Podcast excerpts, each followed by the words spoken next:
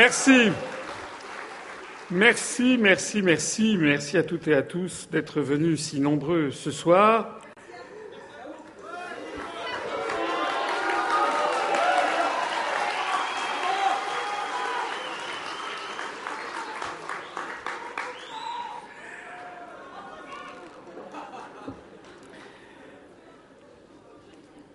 Merci d'être venus euh, si nombreux ce soir.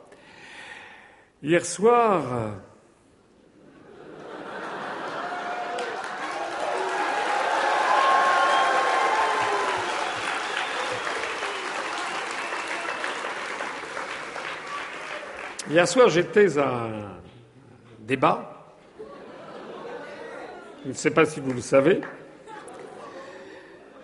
Nous étions, euh, nous étions 11 à table. Et en fait, de débat, ça n'a pas été vraiment un débat. Il y avait des contraintes minutées extrêmement élevées. Il fallait se battre pour euh, essayer de placer son, son, ben, son argument. Il y avait des journalistes qui surveillaient ça de très très près, qui avaient peut-être un petit tropisme ici ou là pour tel candidat ou tel autre. Mais globalement, ça s'est quand même, ça s'est quand même correctement passé. Et puis euh, j'ai eu l'occasion de dire un certain nombre de choses, malgré tout, euh, qui euh, ont été, euh, je pense, euh, importantes. En particulier, euh, je suis arrivé un petit peu à ce que je m'étais fixé comme objectif. Le premier objectif, c'est qu'il a quand même été beaucoup question de l'Europe et que j'ai eu l'occasion à trois reprises de montrer devant les caméras le rapport sur les grandes orientations de politique économique du 18 mai 2016 de la Commission européenne qui fixe ce que doit être la politique du gouvernement français en 2017, quel que soit le président de la République que vous élirez en avril, le 23 avril et le 7 mai, sauf si c'est moi. Ce qui est intéressant, ce qui est intéressant quand même, vous l'avez noté, c'est que personne ne m'a contredit.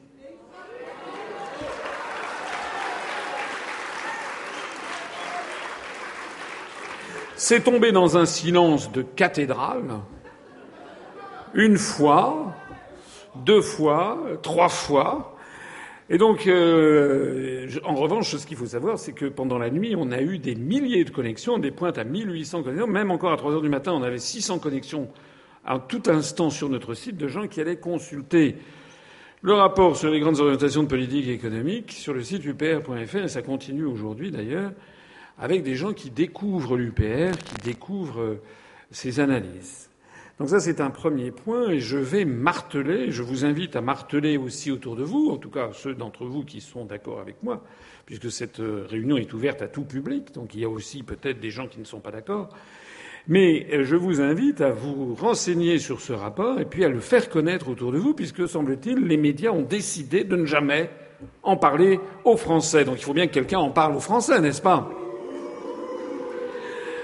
La deuxième chose que j'ai notée, c'est que euh, ils étaient gênés vis-à-vis de moi. Lorsque j'ai attaqué M. Fillon sur le fait que son parti politique est en faillite, ils ont 67 millions d'euros de dettes, les Républicains, et une situation de fonds propres de moins 29 millions d'euros, ça veut dire qu'ils sont en faillite, ça veut dire qu'ils ne peuvent exister que parce que des banques en permanence font des crédits revolving aux républicains. Quand je lui ai fait remarquer ça en disant que c'était quand même un peu fort de café qu'après ils prennent la pose du grand gestionnaire qui va redresser les finances de la France alors qu'il n'est même pas capable de gérer sa boutique. Vous vous rappelez ce qu'il a dit? Il a dit Ah oui, mais c'est pas moi, c'est pas de ma faute, c'est pas moi qui m'en occupais. Ça vous donne d'ailleurs une bonne image de la solidarité qu'il y a au sein de ce mouvement politique.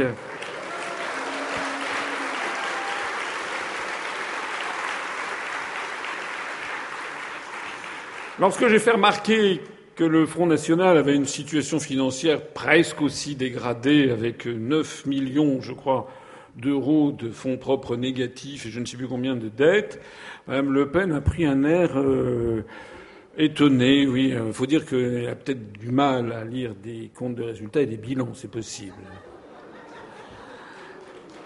Et puis alors, le, ce qui était drôle aussi, c'est quand j'ai dit à Monsieur, Monsieur Mélenchon qu'il avait fait 8 millions d'euros euh, d'emprunt pour, pour l'élection. Alors il a pris un air euh, euh, tout à fait éberlué qu'on puisse le lui reprocher. Je rappelle que nous, nous avons zéro euro d'emprunt bancaire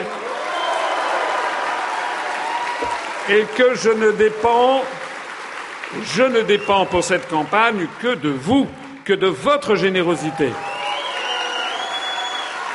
Et je rappelle que j'ai prévu, si je suis élu, de faire passer ensuite, si nous avons une majorité à l'Assemblée nationale, de faire passer une loi qui interdise aux partis politiques de se faire financer par des banques, qu'ils ne puissent être financés que par le peuple français.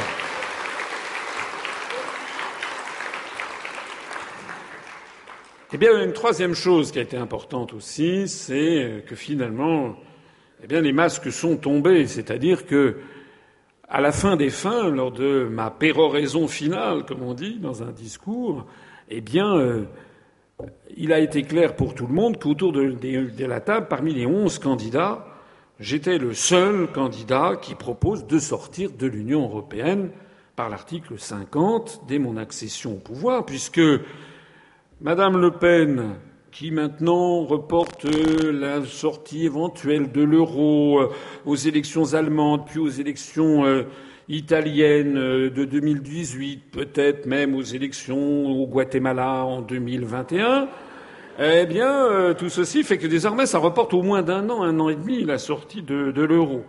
Et puis, de toute façon, il est question de renégocier les traités. Vous savez, elle veut avoir, veut le retour de quatre souverainetés. On n'y comprend rien. Moi, j'ai rien, rien compris.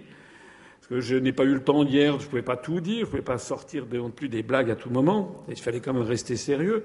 Mais vous savez, il y a un joli proverbe turc qui dit on n'est pas un peu enceinte. Une femme, elle est enceinte ou elle ne l'est pas. Ben, c'est pareil pour un État. On n'est pas un peu souverain. Voilà. Donc Madame Le Pen, veut récupérer quatre éléments de souveraineté. Mais ça veut dire quoi, ça? Un peuple, il est souverain ou il ne l'est pas? Monsieur. Monsieur, Monsieur Mélenchon. Monsieur Mélenchon a dit clairement qu'il ne, pas clairement, si j'ose dire, parce qu'il veut sortir des traités européens, ce qui ne veut pas dire sortir de l'Union européenne. Vous connaissez cette histoire? C'est comme si on disait, je sais pas, euh, ah oui, est dans un, couple qui ne s'entend plus. Oui, j'en peux plus de ce mariage. Je veux sortir de ce mariage. Alors vous dites, euh, si vous avez un copain qui s'est marié puis qui a fait un mauvais mariage ou s'il n'entend pas avec sa conjointe et qui dit, je, je n'en peux plus de ce mariage. Je veux sortir de ce mariage. Vous dites, ben, je vais te donner le nom de, l'adresse de mon avocat hein, qui va t'aider à divorcer. Ah non, il n'en est pas question. Euh. Ça, c'est Monsieur Mélenchon.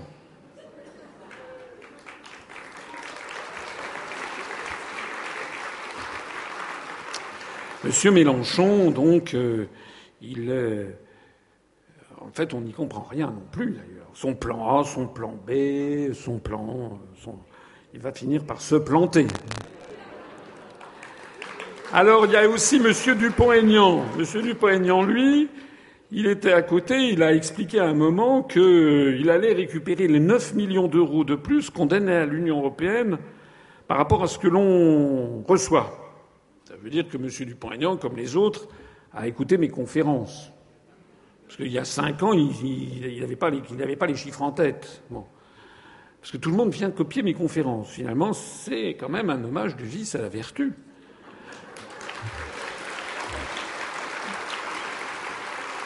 Sauf que M. Dupont-Aignan ne veut pas sortir de l'Union européenne. Alors comment va-t-il récupérer les 9 millions d'euros que nous donne 9 milliards d'euros, oui, vous voyez, je suis 9 milliards d'euros de plus que nous donnons à l'Union européenne que par rapport à ce que l'on reçoit, sans sortir de l'Union européenne, mais paraît-il qu'il va renégocier les traités. Vous imaginez comment on va renégocier les traités? On va dire alors voilà, on va tout renégocier, puis en fait vous allez maintenant tout céder, ce que depuis 60 ans vous avez refusé de céder, et pour qui? Ben, Pour moi, M. Dupont-Aignan. Voilà. Vous imaginez la crédibilité du, du truc. Voilà. En réalité, euh, vous connaissez cette fameuse parole de Talleyrand, Talleyrand qui avait été ministre des Affaires étrangères sous le, je crois, sous le directoire, puis le consulat, puis le Premier Empire, puis euh, la première restauration, puis euh, les 100 jours, puis la seconde restauration. ce diplomate émérite et qui, d'une grande hypocrisie, dont vous savez que Napoléon disait de lui que c'était une merde dans un bas de soie,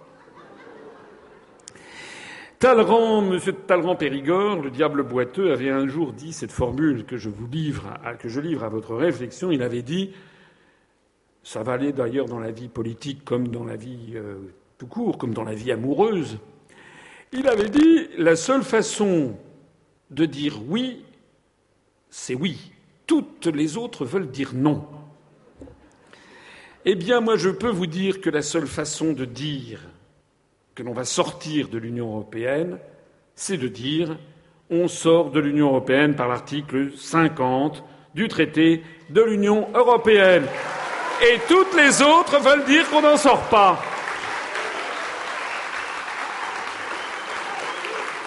Alors,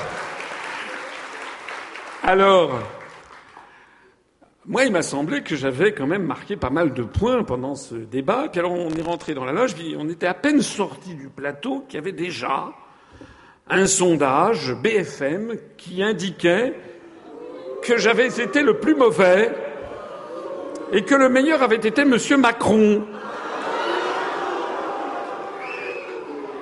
À partir d'un sondage fait auprès de 1054 personnes, choisies on ne sait comment, voilà.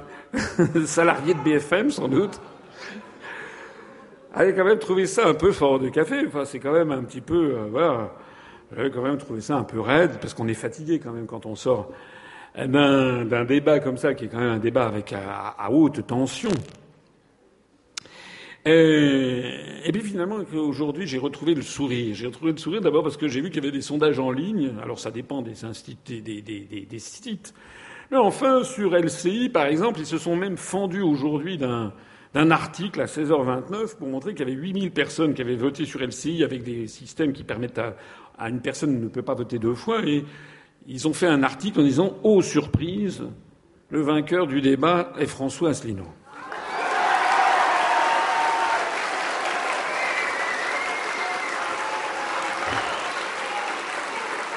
Alors, il y a d'autres sites où on me donne deuxième, etc. Mais enfin, en tout cas, euh, bah, je me suis rendu compte que finalement, j'étais sans doute pas le plus mauvais dans ce débat. Et puis alors, il y a autre chose, c'est que je suis venu vous voir. Donc j'ai pris euh, une voiture pour aller à Orly, pour aller prendre l'avion. Et puis euh, je suis sorti à Orly. D'abord, entre-temps, je suis allé à, à CNews puis à RMC, où j'ai eu euh, à RMC un journaliste qui m'a dit c'était fantastique hier soir, qu'est-ce que vous leur avez mis, c'est formidable. Ah bon? Il a dit ça en off. Hein. Je ne veux pas le griller. Il a dit ça en off. Il a dit vous avez bien fait de rappeler qu'on ne peut pas sortir des traités parce qu'il faut la double unanimité à 28. Ah, Monsieur Brunet m'a très gentiment d'ailleurs questionné et ça faisait plaisir à voir. Euh, auparavant, j'étais allé au MEDEF où, euh, à part Monsieur Pierre Gattaz, qui faisait un petit peu la tête, j'ai quand même été très gentiment accueilli et j'étais applaudi d'ailleurs par les gens du, quand je leur ai notamment expliqué comment fonctionnait l'euro, ce qu'au MEDEF, ils ont l'air de ne pas bien savoir d'ailleurs. Alors j'arrive ensuite à l'aéroport à, Orly, je descends avec Cédric, mon ange gardien du ministère de l'Intérieur, et aux surprises, il y avait à peu près une personne sur deux qui me regarde. Alors ça, c'est tout à fait nouveau, c'est flatteur pour mon narcissisme. Mais euh, en fait, je me suis rendu compte que passer à une émission comme ça, ou qui est visionnée peut-être par 10 millions de téléspectateurs, d'un seul coup, ma notoriété a fait un bond extraordinaire au cours de la, au cours de la nuit. Et euh, je croise un député que je ne connaissais pas et qui me, tombe dans les bras et qui me dit Tu as été très bon hier soir. Je me suis renseigné pour savoir qui c'était. Un député du Parti socialiste, d'ailleurs, qui cherche peut-être déjà à se recaser. Et puis, euh, après ça, on monte dans l'avion, et puis dans l'avion, écoutez, euh, ma modestie naturelle, on souffre. Parce que depuis le commandant de bord jusqu'à toutes les hôtesses, tout le monde était là en disant Vous avez été fantastique hier soir, est-ce que je peux avoir un autographe, etc.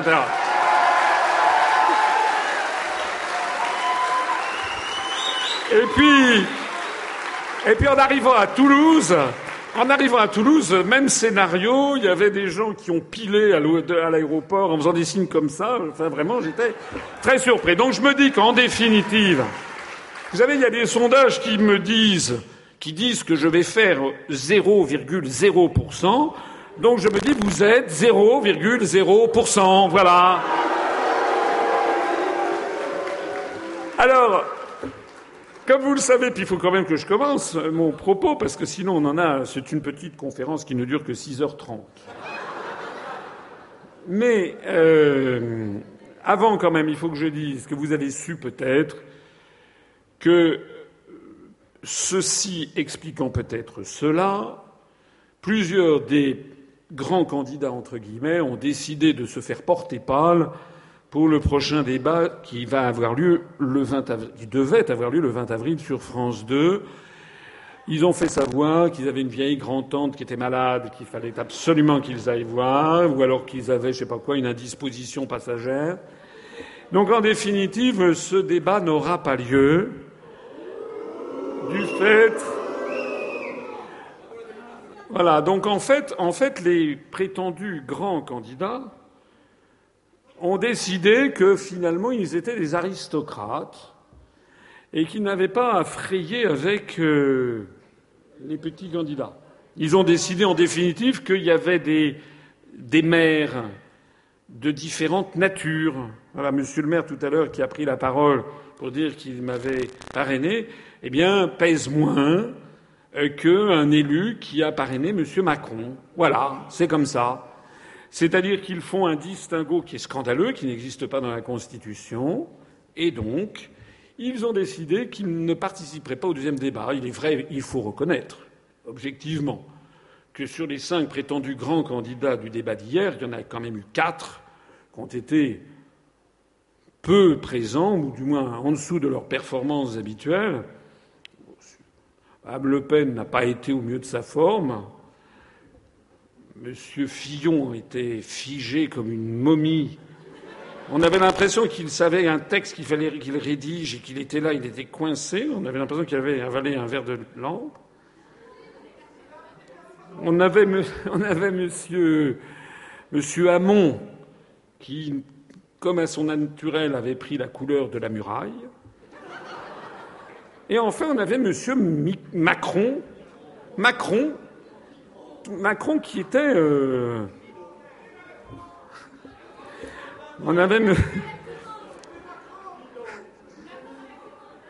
voilà, Monsieur Macron qui était là. Euh, et quand effectivement à un moment il a dit mais je, suis d'accord avec vous, effectivement ça m'est sorti tout naturellement. Je dis on va vous, de toute façon vous êtes d'accord, toujours avec tout le monde. Ce qui a valu quand même des éclats de rire généreux, un éclat de rire général dans l'assistance. En réalité, ils ont peur. En réalité, ils ont peur de se retrouver certainement à débattre une nouvelle fois, probablement peut-être avec M. Poutou, en tout cas avec moi, ça c'est certain. Et donc, ils ont pris la poudre d'escampette. Alors moi, je pose une question. Ces personnes prétendent être président de la République. Mais alors, si ces courageux fuyons, je me mets à quatre pattes parce qu'il y a Asselineau qui arrive, Comment vont-ils défendre les intérêts des Français devant Vladimir Poutine ou devant Donald Trump? Ou devant le président Xi Jinping ou devant la première ministre britannique Madame Theresa May Ça n'est pas bien. Quand on prétend aux plus hautes fonctions, quand on prétend être le garant de l'indépendance nationale, puisque c'est le titre même, le pouvoir même fixé au président de la République, le garant de l'indépendance nationale et de l'intégrité du territoire. La moindre des choses, c'est que quand on est prétend être le chef de la diplomatie et le chef des armées, eh bien, la moindre des choses, c'est que l'on ne se défile pas, n'est-ce pas? On prend pas, on prend pas la tangente face à un débat sous des motifs fallacieux. Je pense que les Français comprendront ce qui se passe et que les prétendus grands candidats sont en fait des candidats extrêmement pleutres qui ne refusent d'avoir un débat franc devant les Français.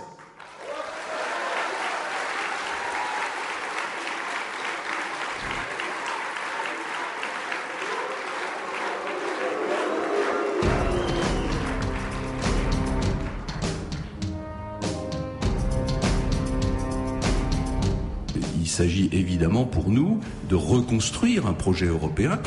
Moi j'espère qu'on construira bien sûr notre Europe à nous. La construction d'un nouveau grand compromis européen, d'un New Deal européen que j'appelle de mes voeux. Moi je défendrai un projet européen renouvelé. Euh, nous on est pour l'Europe. Nous c'est construire une Europe des peuples. C'est pour ça que je refuse cette Europe-là et que je pense que l'Europe est à rebâtir. Le point de départ et le point d'arrivée d'un nouveau projet européen, c'est la convergence sociale. D'abord, je n'organise pas de Frexit. Moi, je vais fonctionner en type Europe des nations. Mon objectif, euh, si je suis élu, c'est d'engager une négociation euh, avec euh, l'Union européenne. Donc un Frexit Non. Pas du tout. Ça, ça voudrait dire la destruction de l'Europe. La renégociation. Et c'est la raison pour laquelle je propose, à la différence de tous les autres candidats qui tiennent des propos critiques sur l'Europe, c'est exact. Mais eux, ils proposent toujours de renégocier les traités, une autre Europe, ils ont tous ça à la bouche. Moi, j'explique qu'on ne peut pas avoir une autre Europe, parce que pour changer les traités, il faut l'unanimité des États membres. Or, nous n'aurons jamais l'unanimité des gouvernements et encore moins des peuples pour remettre en cause des compromis qui ont 60 ans d'âge, et on voudrait remettre en cause ces compromis au seul bénéfice de la France. Donc je dis que ce qu'il faut faire, eh bien, c'est sortir de l'Union européenne, de l'euro et de l'OTAN.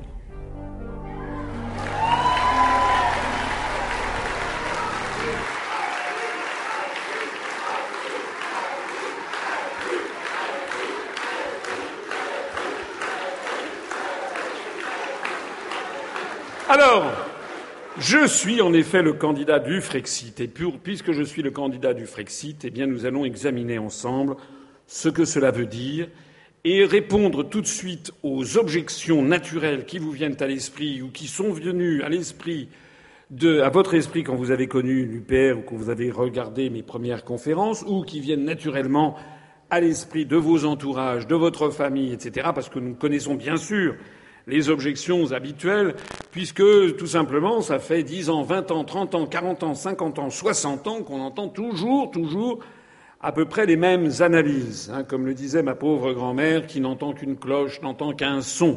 Eh bien, moi, je suis là pour être, si j'ose dire, l'autre cloche, celui qui va vous donner un autre son. Sortir de l'Union européenne, de l'euro et de l'OTAN, est-ce que ce serait plonger la France dans l'apocalypse comme ce que l'on veut nous faire croire? Alors on va examiner ensemble, si vous le voulez bien, un certain nombre de ces arguments pour y répondre, parce que malheureusement j'aurais aimé pouvoir dire ça devant la télévision, devant l'ensemble de mes concitoyens, parce que ça, ça serait un vrai débat démocratique. On devrait normalement me laisser parler pendant deux heures, trois heures, dix heures, trente heures à la télévision. Non, je ne demande en fait que deux heures, deux, heures de temps. Ça serait très bien que la télévision française accorde à chaque candidat une plage de deux heures pendant une semaine ou pendant 14 jours, 11 jours de suite, deux heures à chaque candidat pour qu'il vide tout ce qu'il a sur le cœur et qu'il propose tout ce qu'il a sur le cœur. C'est ça qu'il faudrait, c'est ça qui nous est interdit. Vous savez que moi, je passe très souvent, j'ai eu droit à 6 minutes 27 secondes à 6h50 du matin un dimanche matin, ou bien à 7, 7 minutes 15 secondes à 23h35 sur Radio Berry Sud, etc., etc. Bon. En réalité, on n'a jamais le temps. Alors nous, on va prendre un petit peu le temps et répondre à un certain nombre de ces questions. Si l'on quitte l'Union européenne, vous l'avez entendu, la France va s'isoler du reste du monde. C'est tout le temps. Ça a été encore le cas au MEDEF ce matin. C'était le cas, il me semble que M. Fillon a lancé cette fine pensée, à moins que ce soit M. Macron. Si l'on quitte l'Union européenne, la France s'isolera-t-elle du reste du monde? Bien sûr que non. Bien sûr que non, la Suisse, la Norvège, l'Islande ne sont ni dans l'Union européenne, ni dans l'euro, et ils sont pourtant les plus prospères et les plus ouverts des pays du monde. La Suisse est même le pays du monde qui reçoit le plus de conférences internationales. Une fois sortie de l'Union européenne, de l'euro et de l'OTAN, la France restera liée aux autres États de la planète par 6650 traités bilatéraux ou multilatéraux. Actuellement, il y en a 6653 qui nous lient au reste du monde. J'ai dit ça l'autre fois, c'était il y a une dizaine de jours sur Europe 1. Les journalistes m'ont regardé, d'un seul coup, ils découvraient l'Amérique, si j'ose dire. Ils pensaient, honnêtement, comme beaucoup de gens, que si on sort de l'Union européenne, il n'y a plus rien. Non, il y a 6653 traités Et moi, je propose de sortir de trois d'entre eux le traité de l'Union européenne, le traité sur le fonctionnement de l'Union européenne et le traité de l'Atlantique Nord, le traité de l'OTAN. Et vous savez peut-être que la journaliste qui m'écoutait, le l'après-midi même, si j'ai bien compris, a téléphoné au Quai d'Orsay, dans ce que l'on appelle maintenant du fact-checking, dont je suis particulièrement la cible. Parce que le fact-checking ne s'applique pas de la même façon à Asselineau ou à Macron. D'ailleurs, il n'y a, rien à checker avec Macron, puisqu'il s'agit d'un ventilateur qui brasse de l'air chaud.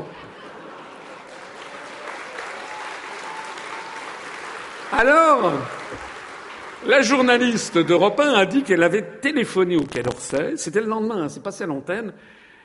Parce que c'était vrai ou faux, elle a dit, ben voilà, j'ai téléphoné au Quai d'Orsay, au service des directions des affaires juridiques, etc. Et en fait, euh, M. Asselineau a dit qu'il y avait 6653 traités. Ben en fait, euh, ça n'est pas tout à fait exact. Il y en a 6642. Mais globalement, il avait raison. Voilà ce qu'elle a dit sur Europe 1. C'est important à savoir, de même qu'il est important à savoir que si la France sort de l'Union européenne, de l'euro et de l'OTAN, nous conserverons nos 165 ambassades et nos 145 consulats à l'étranger. Figurez-vous qu'on a une ambassade à Brasilia, à New Delhi, à Tokyo, à Pékin, à Bonn, enfin à Berlin, pardon, à, Londres, etc., etc et que nous conserverons, bien entendu, ces ambassades. On en a 165. C'est d'ailleurs le, deuxième réseau diplomatique le plus dense du monde après celui des États-Unis d'Amérique. Mais du fait des contraintes européennes, on est actuellement en train de fermer les ambassades et les consulats de plus en plus, avec de plus en plus euh, de. Donc, nous avons, au contraire, en sortant de l'Union européenne, la garantie de pouvoir garder notre réseau diplomatique est le deuxième du monde après celui des États-Unis.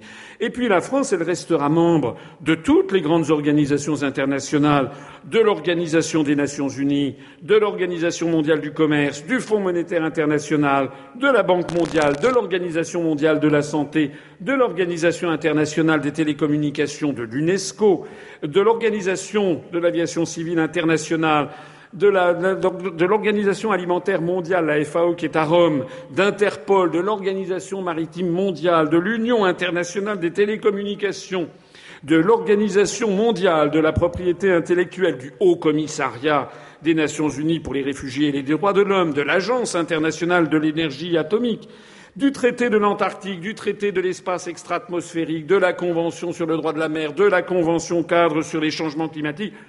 Je vais m'arrêter là parce que j'en aurai jusqu'à la fin de la soirée pour vous dire toutes les organisations internationales et tous les traités dont la France fait partie. Ils vous le cachent alors que c'est ça la réalité internationale. La France, une fois sortie de l'Union européenne, restera dans toutes ces organisations. Mieux encore, si nous restons dans l'Union européenne, inéluctablement va venir le jour, dans cinq ans, dans sept ans, dans dix ans, où l'on nous dira il faut que vous abandonniez votre siège de membre permanent au Conseil de sécurité que Charles de Gaulle avait obtenu de haute lutte en 1945, puisqu'il s'agit de l'Organisation des Nations Unies alliée contre le nazisme à l'origine. La France est actuellement une grande puissance puisqu'elle fait partie des cinq pays du monde avec les États-Unis, la Russie, le Royaume-Uni, la République populaire de Chine et la France. Ce sont les cinq pays qui sont les cinq grands, comme on dit, les cinq pays qui ont un siège permanent au Conseil de sécurité. Et il faut savoir qu'il y a des pressions constantes pour que la France cède son siège permanent à l'Union européenne, prétendument pour que nous soyons plus forts. En fait, on perdra tout, nous ne serons plus rien du tout si nous restons dans l'Union européenne. Alors, on me dit, oui, mais si l'on quitte l'Union européenne, les agriculteurs vont perdre les subventions européennes.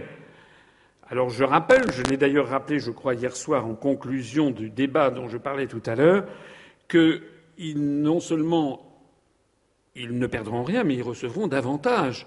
Je rappelle que la France verse chaque année 23 milliards d'euros à l'Union européenne et qu'elle nous en restitue, que l'Union européenne nous en restitue 14 milliards. Dans ces 14 milliards, il y a les fonds de la politique agricole commune mais il y a également les fonds versés au FEDER, au Fonds européen de développement régional, qui servent à financer des carrefours, euh, des autoroutes, des rocades euh, périurbaines en France. Ça sert à financer les chercheurs, à financer les offices du tourisme, j'en passe, et des meilleurs. Les prétendues subventions européennes sont en fait des subventions françaises à l'Europe, dont une partie seulement nous est rétrocédée. Il faut que les agriculteurs comprennent que non seulement les subventions qu'ils reçoivent ne sont pas européennes mais françaises, mais qu'en plus, c'est eux, avec les autres contribuables français, qui subventionnent leurs concurrents d'Europe de l'Est avec ce système. Donc, une fois que nous serons sortis, ils recevront les mêmes subventions, mais frappés du drapeau bleu, blanc, rouge, plutôt que du drapeau bleu aux étoiles d'or. Une fois sortis de l'Union européenne, non seulement nous continuerons à verser les mêmes subventions à nos agriculteurs sans qu'elles transitent par Bruxelles, mais nous pourrons aussi les augmenter car nous disposerons de 9 milliards d'euros de plus par an. Alors, il y a des gens qui disent oui, mais si on quitte l'UE, ça va être beaucoup plus difficile de voyager, d'étudier à l'étranger, puis Erasmus et ci et ça. Pourquoi? Il n'y a aucune raison.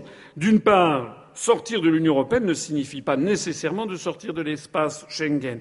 Je l'ai dit, j'en profite pour le redire, dans mon programme, j'ai prévu de sortir de l'Union européenne je n'ai pas prévu pour l'instant de sortir de l'espace Schengen. Ça sera soumis au référendum des Français. L'espace Schengen, pour ceux qui l'auraient oublié, c'est un espace où on circule entre pays sans contrôle aux frontières. Je rappelle que certains pays sont membres de l'Union européenne et ne sont pas dans Schengen. C'est le cas du Royaume-Uni ou de l'Irlande. Je rappelle que certains pays sont dans Schengen et ne sont pas dans l'Union européenne. C'est le cas de la Norvège, de l'Islande ou de la Suisse. Ça sera aux Français de décider, mais pour l'instant, ça n'est pas prévu dans mon programme. Je rappelle également que le, droit commun, quand on sort de France, c'est de montrer ses papiers. C'est vrai que lorsque vous allez en Espagne, en Belgique, en, Suisse, en Italie, au Luxembourg, en Allemagne, vous ne présentez pas vos papiers. Ça, c'est tout à fait exact. Mais si vous prenez l'avion ou si vous allez en Angleterre, vous prenez l'avion pour aller aux États-Unis, pour aller en Russie, au Japon, à Djerba, à Marrakech ou je ne sais pas où, vous montrez vos papiers. D'ailleurs, c'est le cas de tous les pays du monde ou à peu près. Je signale que les États-Unis, le Royaume-Uni, l'Australie, le Japon, pour ne parler que d'eux, surveillent très étroitement leurs frontières.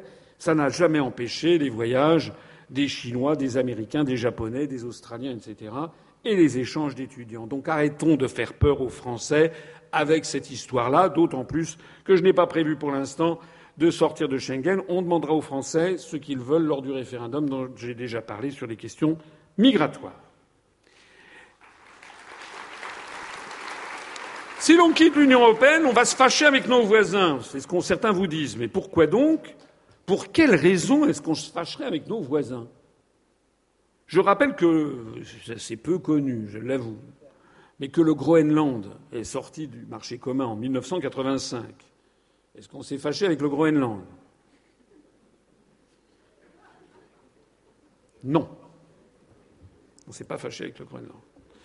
Je rappelle que l'île de Saint-Barthélemy, euh, qui faisait partie du département de la Guadeloupe, qui et qui n'en fait plus partie, qui est toujours dans la République française, mais qui a changé de statut en 2011, qui est devenue une collectivité d'outre-mer, hors Union européenne. J'étais allé aux Antilles le printemps de l'année dernière. J'étais allé justement à l'île de Saint-Barthélemy pour être reçu par le président de la collectivité territoriale de Saint-Barthélemy. Je lui ai Monsieur le, Président, euh, vous êtes donc sorti de l'Union européenne. Quel effet ça fait? Est-ce que vous êtes, euh, est-ce que vous avez basculé dans la quatrième dimension? Alors il a rigolé. En fait, personne s'est fâché avec l'île de Saint-Barthélemy parce qu'il était sorti de l'Union européenne. D'ailleurs, est-ce que la France, en ce moment, est-ce que les pays de l'Union européenne se fâchent avec le Royaume-Uni? Non. Madame Theresa May a annoncé qu'elles allaient commencer à faire des, négociations. on n'a pas rappelé notre ambassadeur à Londres, on n'est pas en mauvais termes avec les Britanniques.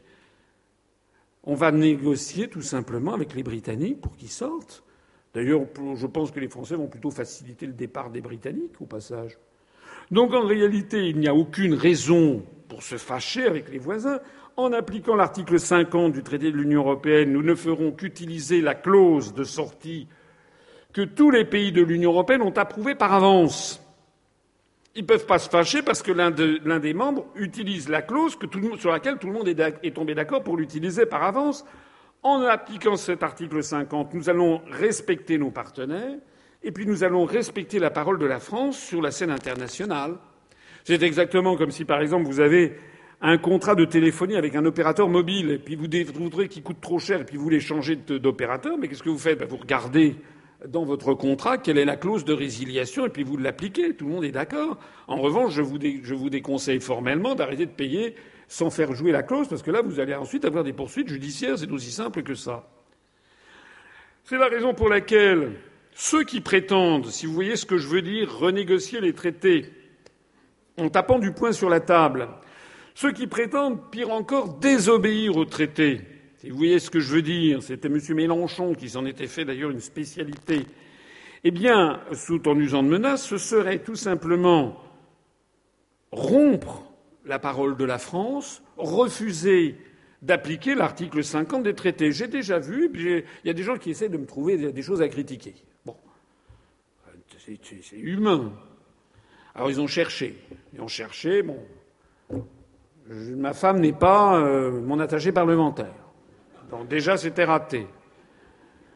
Deuxièmement, je n'ai pas, je suis pas pédophile ou je sais pas quoi, c'est raté aussi. Il n'y a pas de, il n'y a pas de photos compromettantes. Troisièmement, je n'ai pas de compte en Suisse, ni aux Bahamas. Quatrièmement, je ne fais pas de fraude fiscale. Alors ils ont cherché quoi? Ils ont trouvé si j'étais complotiste. Alors je m'attendais à cette attaque hier au, débat d'hier, mais enfin finalement, vous savez, s'ils m'avaient attaqué là-dessus, on aurait rigolé, parce que j'aurais fait alors que tout le monde était complotiste autour de la table. Monsieur Bayrou a traité récemment Monsieur Fillon de complotiste, vous vous rappelez, parce que Monsieur Fillon avait dit qu'il y avait un cabinet noir à l'Élysée. Monsieur Mélenchon, au mois de novembre 2016, s'est fait alpaguer par la presse parce qu'il avait soupçonné que deux journalistes du journal Le Monde, je crois, étaient des agents de la CIA, donc tout le monde lui était tombé dessus. Monsieur Macron, du moins le secrétaire général d'En Marche, voici trois semaines, avait eu un, article en première page du journal Le Monde pour expliquer que l'élection présidentielle française était en fait manipulée en ce moment par Vladimir Poutine. Vous vous rappelez? C'est vrai d'ailleurs, vous voyez bien comment la main de Poutine est derrière BFM. Vous l'avez vu.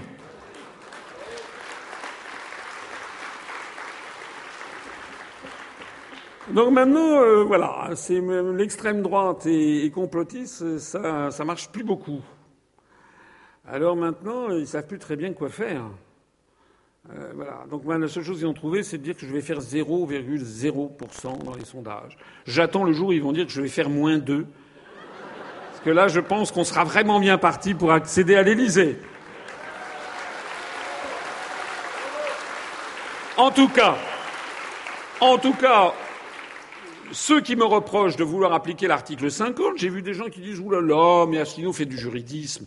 Mais je rappelle que l'article 5 de la Constitution dit que le président de la République est le garant de l'indépendance nationale, de l'intégrité du territoire et du respect des traités. Le président de la République est le garant du respect des traités. Lorsque quelqu'un comme M. Mélenchon nous explique qu'il va piétiner les traités européens, il fait d'une pierre deux coups, si j'ose dire. C'est que d'un seul coup, il piétine la parole de la France au niveau international et en plus de ça, il piétine la Constitution de la République. Et il vous demande avec tout ça, faites-moi confiance, je suis un homme de parole. D'ailleurs, les capacités de négociation de M. Mélenchon, euh, on a vu ce que ça avait donné le soir du premier tour de 2012. Vous vous rappelez? On allait voir ce qu'on allait voir, il allait négocier refus, interdiction, je refuserai le TSCG, etc.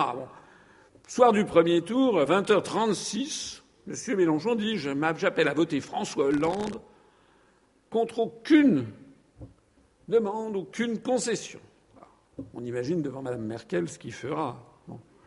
Alors, j'insiste sur un aspect des choses, c'est que si on se soustrayait à l'article 50, si on faisait ces menées qui sont ici présentées, eh bien nous serions immédiatement déférés devant une organisation que ne semble pas connaître ni M. Mélenchon, ni M. Montebourg, qui était allé un peu dans cette direction, ni M. Euh, Dupont-Aignan, etc., c'est que nous serions déférés devant la Cour de justice de l'Union européenne, la CJUE, pour non-respect des traités, et nous serions évidemment condamnés, condamnés à des, à des pénalités, à des amendes forfaitaires certainement extrêmement importantes. Et dans quel but? Parce que soit nous reviendrions à Canossa en disant bah oui finalement on revient à la queue basse, hein, on rentre dans l'Union européenne ou quelqu'un on aurait tout perdu, y compris de l'argent, ou alors on veut vraiment sortir de l'Union européenne et à ce moment-là on dirait ben on est obligé de passer par l'article 50 et entre temps ce serait bientôt tous nos partenaires et on aurait payé des amendes. Il n'y a pas d'autre solution que l'article 50. D'ailleurs, Moi, ceux qui disent qu'il n'y a pas besoin d'aller de passer par l'article 50, je leur conseille de traverser le Channel et d'aller conseiller Madame Theresa May. Les Britanniques, après neuf mois d'examen, ont déclenché l'article 50. Il n'y a pas d'autre solution si on veut rester un État de droit, un État respectable au niveau international et si on veut rester tout simplement en bons termes avec nos voisins européens. Alors, il y a des gens qui disent oui, mais si on quitte l'Union européenne, il va y avoir des risques de guerre. La guerre, l'Europe, c'est la paix. C'est ce que nous a sorti euh, finement, avec une analyse qui pénétrante, M. Macron. Hier, il nous a dit ça. Il a dit, Et puis, euh, Monsieur, euh, comment s'appelle-t-il Monsieur Lassalle nous a parlé de rivière de sang, etc. Bon. Alors, si on quitte l'Union européenne, est-ce qu'il y aura des risques de guerre? D'abord, je rappelle à ceux qui ne le sauraient pas que François Mitterrand, quelques semaines avant de mourir, a fait des déclarations à Georges-Marc Benamou. Il a dit la France est en guerre et les Français ne le savent pas. Les Américains veulent un pouvoir sans partage sur le monde. C'est dans le livre Le dernier Mitterrand, paru chez Plomb en 1997. Et Mitterrand poursuivait en disant C'est une guerre sans mort apparemment et pourtant une guerre à mort. C'est une guerre inconnue. Il parlait des guerres de nos jours entre les pays très développés qui ne sont plus des guerres létales avec des bombes, ce sont des guerres de la désinformation, des guerres financières, des guerres monétaires, des guerres sur l'image et, les, guerres médiatiques, des guerres de diabolisation. C'est de ça qu'il s'agit entre les pays développés. Ce sont des guerres cybernétiques aussi. Ce sont des guerres du troisième millénaire. Donc déjà, ceux qui vous disent là, nous avons la paix sont déjà des gens qui n'ont pas compris que la guerre a changé de nature, mais elle existe toujours bel et bien entre les pays développés. Mais surtout, il faut rappeler quand même que c'est au contraire l'Europe, la construction européenne, qui est en train de nous emmener vers la guerre. Si actuellement il n'y a plus de guerre classique en Europe occidentale, les guerres classiques sont apparues après les traités de Snabruck et de Münster, c'est-à-dire les traités de Westphalie de 1648 qui clôturaient la guerre de 30 ans, entre États-nations, comme c'est sorti du XVIIe siècle, s'il n'y a plus ces guerres-là, c'est pas dû à la Commission européenne avec ses directives sur la taille des sièges de tracteurs, sur le beurre de cacao, sur les OGM, sur la réforme des retraites. Non. C'est tout simplement, excusez-moi de le rappeler, parce qu'il y a eu la dissuasion nucléaire. C'est parce que s'il risque de guerre il devait y avoir en Europe après 1945, d'abord c'était pas entre la France et l'Allemagne, c'était entre le camp socialiste et le camp occidental, entre la partie de l'Europe placée sous l'autorité de Moscou et la partie de l'Europe placée sous l'autorité de Washington. C'est la dissuasion nucléaire qui a fait cesser les conflits militaires entre les pays développés européens, sans arrêter pour autant, je le disais à l'instant, les guerres économiques, cybernétiques, les guerres de désinformation.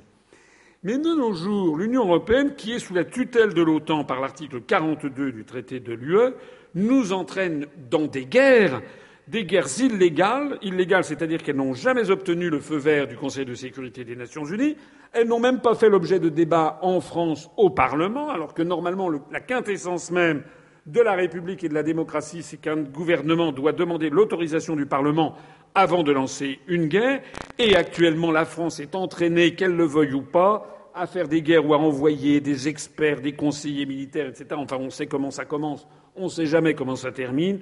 Ça se termine en Afghanistan, en Libye, en Syrie, etc. Et nous sommes entraînés par un engrenage fatidique vers une conflagration avec les adversaires géopolitiques choisis par Washington, c'est-à-dire notamment la Russie ou la Chine. Quant aux contraintes de l'euro, elles exacerbent constamment les tensions entre les pays européens. Allez donc vous balader en ce moment en Grèce et dites euh, euh, que vous êtes allemand. Vous n'allez pas susciter un enthousiasme débordant. En réalité, l'euro et l'Union européenne sont en train d'exacerber les tensions alors qu'ils étaient censés les aplanir. Sortir de l'Union européenne et de l'OTAN, c'est refuser le choc des civilisations et c'est agir pour la paix. J'y reviendrai d'ailleurs tout à l'heure. Alors on me dit oui, mais alors si on quitte l'euro, le nouveau franc va perdre 80% de sa valeur. Je me rappelle, j'avais fait, une, fait une conférence comme ça, c'était enfin un débat à l'université de Compiègne où il y avait une espèce d'escogriffe qui était proche des Verts qui m'avait dit si on sort de l'euro, le franc euh, nouveau va perdre 80% de sa valeur. Alors moi, non, et pourquoi pas, euh, pourquoi pas 250% aussi? On va peut-être nous le donner. euh. Non, soyons sérieux. Imaginez un instant que l'euro, que le franc perde 80% de sa valeur. Imaginez. On fait un taux de change, je vous le rappelle, hein, dans mon projet, un euro, un franc. On ne revient pas au franc, à l'ancien franc. On ne va pas multiplier par 6,55, 957. Sinon, vous vous apercevriez que le prix du café, euh, euh, ça rendrait le gouvernement impopulaire.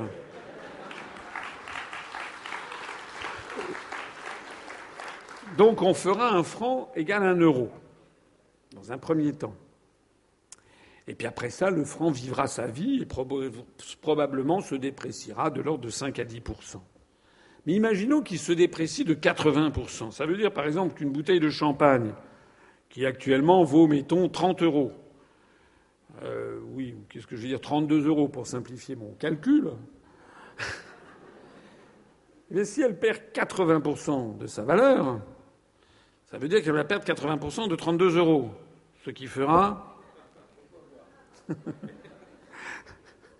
Allez, 80% de 30 euros, on va dire, ça fait 24 euros, c'est ça. Ça veut dire qu'elle ne voudrait plus que 6 euros pour les mondes extérieurs. Ça veut dire que si le franc perdait 80% de sa valeur, vu des États-Unis, vu du Japon, vu de Moscou, etc., une bouteille de champagne ne vaudrait plus que 6 euros. Qu'est-ce qui se passerait? Il se passerait qu'immédiatement, il y aurait une demande mondiale énorme sur la bouteille de champagne, comme sur les voitures, comme sur tout. Et donc, demande énorme fait qu'il y aurait une énorme demande d'achat de francs, et donc le franc monterait sur les marchés monétaires internationaux. C'est comme ça que ça se passe. Une monnaie ne peut pas dévaluer, dé- déprécier de 80%, ça n'existe ça n'a jamais existé, parce que tout simplement, ça reviendrait à dire qu'on brade tout ce qui est produit, tout le monde se précipiterait, et il y aurait immédiatement une remontée de la monnaie nationale. Il faut donc être sérieux.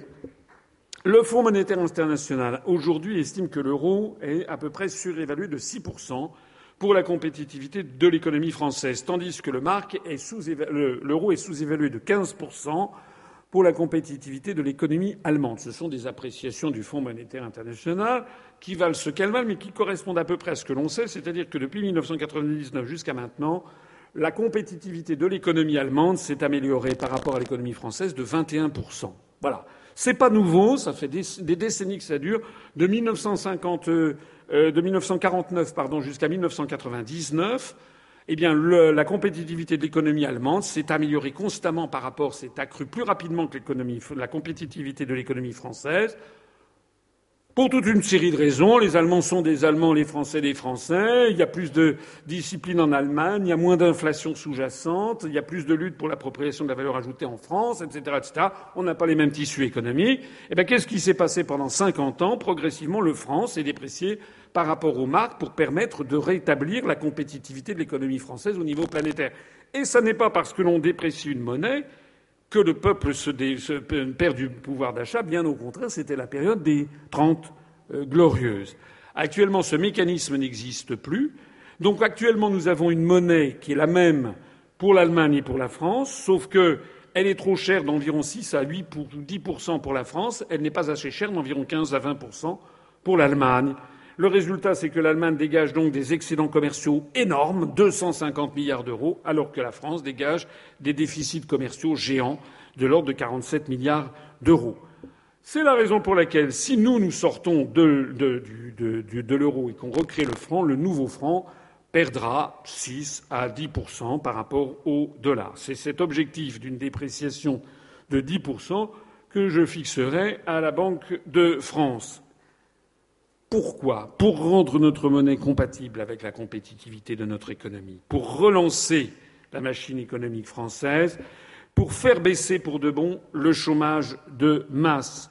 Nous pourrons faire baisser, selon l'étude qui avait été faite par Jacques Sapir pour la Fondation Respublica, de 1 à 2 millions le nombre de chômeurs de catégorie A en deux ans. La seule façon de faire vraiment baisser le chômage en France, c'est de rétablir la compétitivité externe de notre monnaie. Tous les autres, Tous les autres, ce sont des cautères sur des jambes de bois. On l'a bien vu d'ailleurs. Parce qu'au fur et à mesure que la compétitivité de l'économie allemande s'améliorait par rapport à l'économie française, de façon parallèle, on a vu monter le nombre de chômeurs en France. Un million de chômeurs en plus sous Sarkozy, un million de chômeurs en plus sous Hollande. Je parle des chômeurs de catégorie A. Ben, si vous voulez continuer comme ça, votez Macron, votez Fillon, votez Hamon, votez Tartampion, et vous aurez en définitive un million de chômeurs encore en plus en 2022, parce que les mêmes causes produisant les mêmes effets, nous allons continuer sur ce désastre. Alors, certains disent oui, mais alors si le franc va perdre 10%, alors c'est autre chose. Si le nouveau franc se déprécie de 10%, est-ce que je vais perdre 10% de pouvoir d'achat? La réponse, non. Encore une fois, et pas du tout. Et pourquoi donc? D'abord parce que si le franc perd 10% de, par rapport au dollar en valeur externe, ça veut dire que les produits importés vont coûter 10% plus cher. Bon. Mais les produits importés, c'est 30% de notre consommation. Ça veut dire que l'indice des prix devrait augmenter de 3% au maximum. Mais en réalité, dans un marché extrêmement concurrentiel, la concurrence fait rage et la hausse sera moindre. Par exemple, quel est le prix d'un téléphone portable? On ne sait pas. Parce qu'il y a tellement d'innovations, il y a tellement de téléphones portables, il y a tellement de formules avec des, comment dirais-je, euh, des forfaits téléphoniques, etc., etc., qu'en définitive, le prix du téléphone portable devient quelque chose d'assez mystérieux en réalité, 3%, euh, 10%, c'est tout à fait une marge commerciale que Samsung, par exemple, pourra faire baisser. Ce qui est vrai, c'est que, par exemple, les hydrocarbures augmenteront de 10%, mais je vous rappelle que dans le prix de l'essence à la pompe, le prix de l'hydrocarbure représente peut-être 30%, parce qu'après, vous avez le raffinage, la distribution, le transport, la taxe sur les produits pétroliers. Donc la grande majorité du prix de l'essence à la pompe, c'est autre chose que le prix de l'hydrocarbure. Par ailleurs, on n'a pas vu les prix augmenter significativement lorsque l'euro s'est déprécié. Je rappelle quand même que l'euro valait 1,65 en 2008, qui valait en 2014 1,39 et qui vaut aujourd'hui 1,06 C'est-à-dire qu'au cours des trois dernières années, l'euro est passé de 1,39 à 1,06, c'est-à-dire a baissé de 25%, deux fois et demi ce que perdra le, le franc si on crée le franc personne n'en s'est relevé la nuit. Hein. L'euro a perdu 25% de sa valeur au cours des trois dernières années. En fait, nous n'en avons pas été spécialement affectés. Mais il y a mieux. C'est qu'à partir du moment où on va laisser se déprécier le franc de 10% par rapport au cours pivot de l'euro actuel, on va relancer la croissance en France. Regardez ce qui se passe au Royaume-Uni. La livre sterling a baissé de 10% à partir de juin 2016, au moment, justement, de, euh, du vote du Brexit. Suite au vote du Brexit, la livre sterling a baissé d'environ 10%. Ça a été très finement géré par la Bank of England. Le résultat des courses, c'est quoi? C'est que le, Royaume-Uni est le seul pays de l'OCDE qui a vu sa croissance redémarrer à toute allure. Le Fonds monétaire international de Madame Lagarde, qui avait prévu que ce serait l'apocalypse financière, toute honte but, a dû reconnaître, un, qu'il n'y avait pas d'apocalypse, et deux, c'est le seul pays de l'OCDE dont ils ont relevé le taux de croissance. Résultat des courses, les exportations ont bondi, les importations ont baissé, donc des emplois ont été créés, le taux de chômage vient de tomber à 4,6%. C'est exactement ce qui se passe au Royaume-Uni. Vous avez remarqué d'ailleurs à quel point les médias sont devenus extrêmement silencieux sur ce qui se passe au Royaume-Uni, de même qu'ils sont extrêmement silencieux sur ce que je dis. Sur BFM, dix minutes après que j'avais fini de parler, il n'était déjà plus question de moi. Vous l'avez remarqué.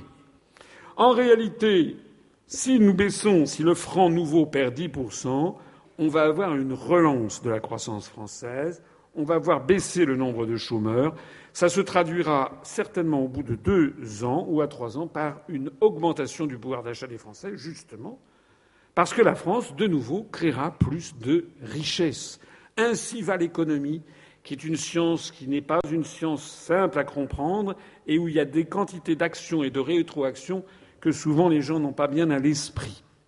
Alors on me dit oui, mais si on quitte l'euro, les taux d'intérêt vont augmenter massivement, ça va être colossal, énorme, vous vous rendez compte pour la dette, pour mon emprunt, etc., etc. Encore une fois, c'est faux. Le monde actuellement est en excès de liquidité. Vous savez que les Américains produisent du dollar, en veux-tu, en voilà, n'en veux-tu pas, en voilà quand même. Ils font ça pour régler leur déficit de balance des paiements courants, notamment avec la Chine, mais avec tous les pays. Ils sont en fait en déficit commercial avec à peu près le monde entier. Donc le monde est submergé de dollars, de xénodollars, comme on dit. Des dollars, on ne sait plus à qui ils appartiennent. D'ailleurs, les Américains eux-mêmes ont décidé de ne plus publier la masse monétaire M3, puisqu'on est dans une situation euh, à peu près jamais vue. On ne sait pas où tout ceci va aller. En attendant, dans cet univers-là, les emprunts français resteront attractifs après la sortie de l'euro. C'est un des actifs les plus sécurisés. L'État peut d'ailleurs contraindre les banques françaises à acheter des obligations d'État, ce que je ferai si je suis élu président de la République, comme cela a été fait dans les années 90. En conclusion, les taux d'intérêt pour les emprunts des obligations assimilables au Trésor mais aussi et par contre-coup pour les prêts aux particuliers n'augmenteront pas significativement. Je ne dis pas qu'ils ne vont pas du tout augmenter, mais ça sera une, hausse qui sera finalement tout à fait contenue et tout à fait limitée, sans commune mesure, avec l'avantage énorme de voir deux millions de personnes retrouver de l'emploi et la croissance redémarrer dans notre pays. Alors, il y a encore des gens qui me disent oui, mais si on quitte l'euro, la dette publique et mon emprunt bancaire vont s'envoler. Parce que vous comprenez, si l'euro s'effondre, si le nouveau franc s'effondre, la dette française va grimper d'autant. J'ai vu un monsieur qui avait été jadis, dans les années 81, parce qu'il était proche des socialistes, il avait été nommé à la direction d'une banque nationalisée en 81, qui était une banque, euh, j'ose pas le dire parce qu'il va se reconnaître. Enfin bref, euh, il avait mené la banque à la faillite. Alors ce monsieur a été remercié comme ça que ça se passe. C'est comme Madame Lagarde, vous savez, celle qui est venue nous donner des leçons sur la façon, c'est très la catastrophe. Si le Royaume-Uni sortait de, se voter pour le Brexit, cette même Madame Lagarde, qui, vous le savez, euh, est passée devant la Cour de justice de la République, qui a dit ben voilà, vous avez dépensé sottement 406 millions d'euros, c'est pas très bien, il faudra pas le refaire. Vous rappelez? C'était l'affaire lorsqu'elle a laissé un arbitrage où votre argent a été donné 406 millions d'euros à cette grande conscience morale qui est M. Bernard Tapie, qui a reçu 406 millions d'euros du contribuable. Je rappelle que nous, lorsqu'on dépasse de 5 km heure euh, la vitesse limite, on se ramasse un ou deux points en moins sur le permis et une amende. Mais lorsque Mme Lagarde, elle, dépense, euh, dilapide 406 millions d'euros du contribuable, elle a simplement droit à une cour de justice qui dit écoutez, la prochaine fois, évitez. Alors revenons à nos moutons. Si on quitte l'euro, la dette publique et mon emprunt bancaire vont-ils augmenter? La réponse est non. C'est encore une tromperie de la propagande. Selon l'OFCE, 97% de la dette française, de la dette publique française est en droit français. C'est très important. C'est même fondamental parce que c'est un grand principe du droit international, ce qu'on appelle la lex monetae, c'est-à-dire que les 97% en question, dans la mesure où une dette est dans un droit national, droit français, la dette sera automatiquement relibellée en nouveaux francs et au taux de change officiel. C'est d'ailleurs exactement ce qui s'est passé lorsqu'on est passé en 1999 à l'euro. Rappelez-vous, avant, il y avait des dettes en, en en Allemagne, des dettes en francs en France, et puis d'un seul coup, c'est devenu des dettes en euros. Et d'ailleurs, aucun créancier n'a pu protester. En particulier, il y a des créanciers allemands qui avaient des créances en marque. À partir du moment où l'Allemagne laissait tomber le marque pour adopter une monnaie qui allait intégrer ce que les pays, ce que les Allemands appellent les gypsies, ça veut dire les romanichels en anglais, parce que c'est Greece, Italie, Portugal, Spain and Ireland, c'est comme ça qu'ils disent, pas très gentil. À partir du moment où les Allemands appellent ça aussi les pays du Club Med, tout le monde savait que l'euro serait sans doute moins fort que le marque. Donc normalement, des créanciers de créances de, la Bundesbank allemande auraient pu euh, objecter au fait que d'être remboursés en euros, ils n'ont pas pu le faire parce que c'était justement la lex qui s'appliquait. Il en sera exactement de même pour les dettes des particuliers, dont 98,5% sont en droit français. Autrement dit, encore une bonne nouvelle, il n'y a absolument aucun risque, sauf sur des parts extrêmement faibles de l'ordre de 1 à 2%, absolument aucun risque de voir s'accroître la dette publique et les emprunts bancaires du fait de l'adoption du nouveau franc.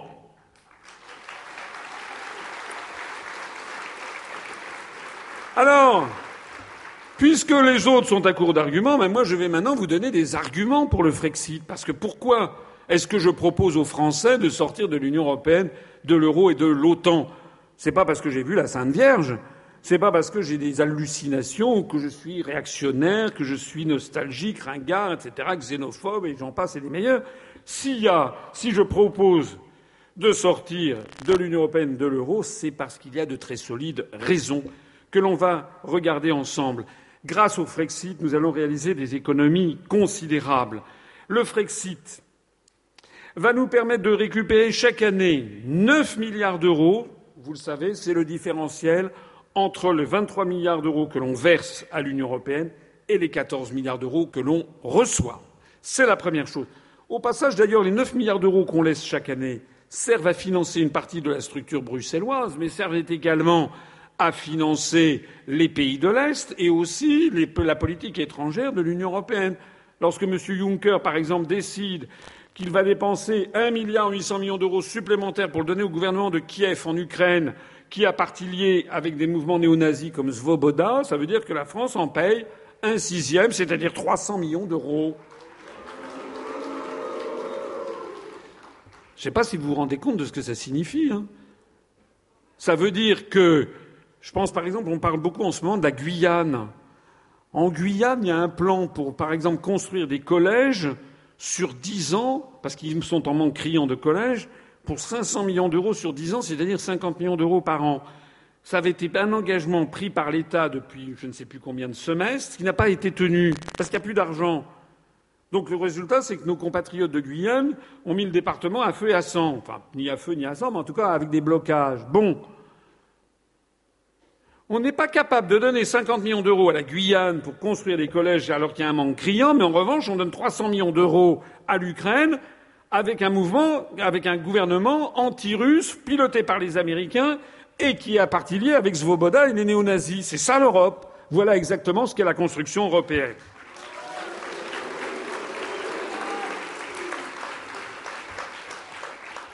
Nous allons économiser 5 milliards d'euros de dépenses liées à l'Union européenne hors budget, dont les cofinancements et les condamnations pécuniaires, parce qu'on a des condamnations à chaque fois qu'on ne respecte pas scrupuleusement les traités.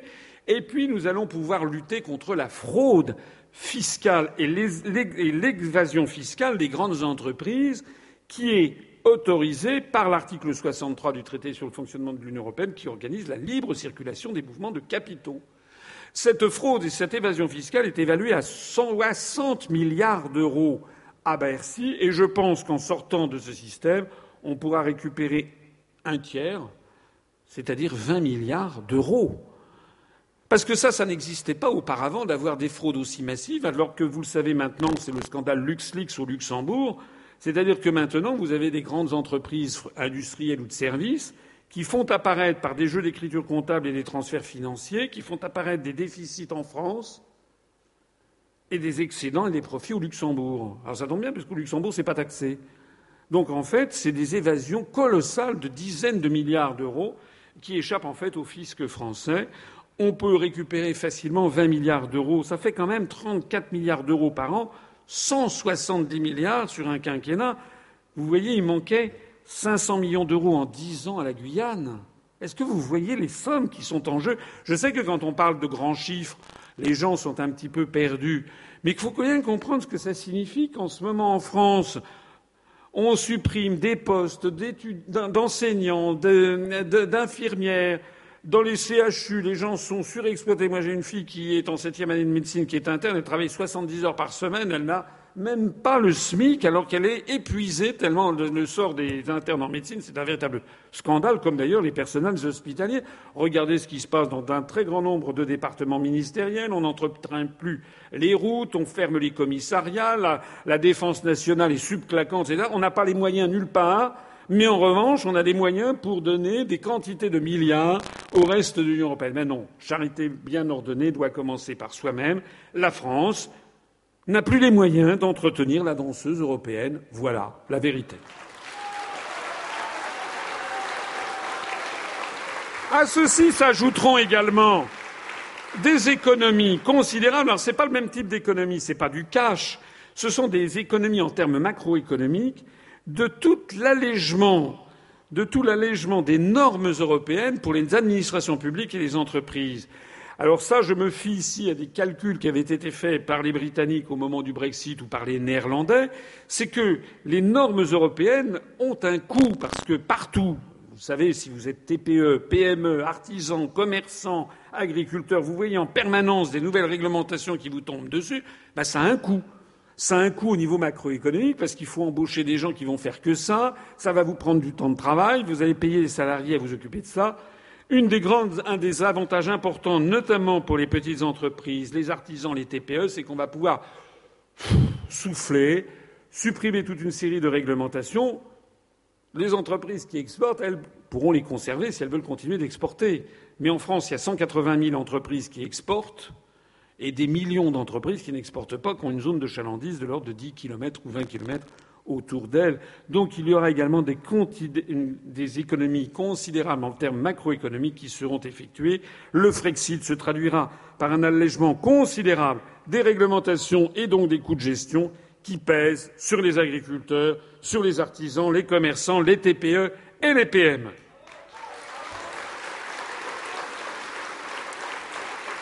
Grâce au Frexit, nous allons empêcher la disparition de la pêche artisanale et de l'agriculture familiale. Je rappelle que les articles 38 et 39 du TFUE, du traité sur le fonctionnement de l'Union européenne, imposent une vision ultra-productiviste de l'agriculture et de la pêche. J'en ai souvent parlé dans des conférences, tout en plaçant nos producteurs dans une concurrence perdue d'avance avec des pays où il n'y a pas de SMIC horaire dans ces secteurs. Une des raisons pour lesquelles il y avait 4 millions d'agriculteurs en France en 1960, il n'y en a plus que 400 000 aujourd'hui. 90% des agriculteurs français ont disparu et dans 10 ans, il n'y en aura peut-être plus que 40 000. Une des raisons fondamentales, c'est parce que les exploitations agricoles familiales, sauf celles qui ont la chance d'être sur une appellation d'origine protégée, les agriculteurs familiaux n'ont plus la capacité d'être compétitifs face à des exploitations qui, dans des pays, à commencer par l'Allemagne, où il n'y a pas de SMIC horaire dans l'agriculture. Le Frexit va permettre justement de protéger les productions qui le nécessitent, d'assurer des prix rémunérateurs et d'établir d'autres politiques que la seule loi du profit maximal qui est en fait la vraie loi des traités européens. Nous donnerons la priorité à la qualité gustative des aliments, au respect de l'environnement et des cycles naturels. Nous favoriserons notamment l'agriculture biologique, la permaculture et tout ce qui tout ce qui permet aux jeunes, on essaiera, on essaiera à la fin du quinquennat de passer de 400 000 agriculteurs où on est tombé à 600 000. Je ne veux pas la lune, mais je veux arrêter la fin des agriculteurs. Je veux arrêter l'envahissement par l'agrobusiness avec les fermes de 10 000 vaches ou les poulaillers de 100 000 poules. Je veux que l'on revienne à une agriculture qui soit une agriculture fondée sur la raison.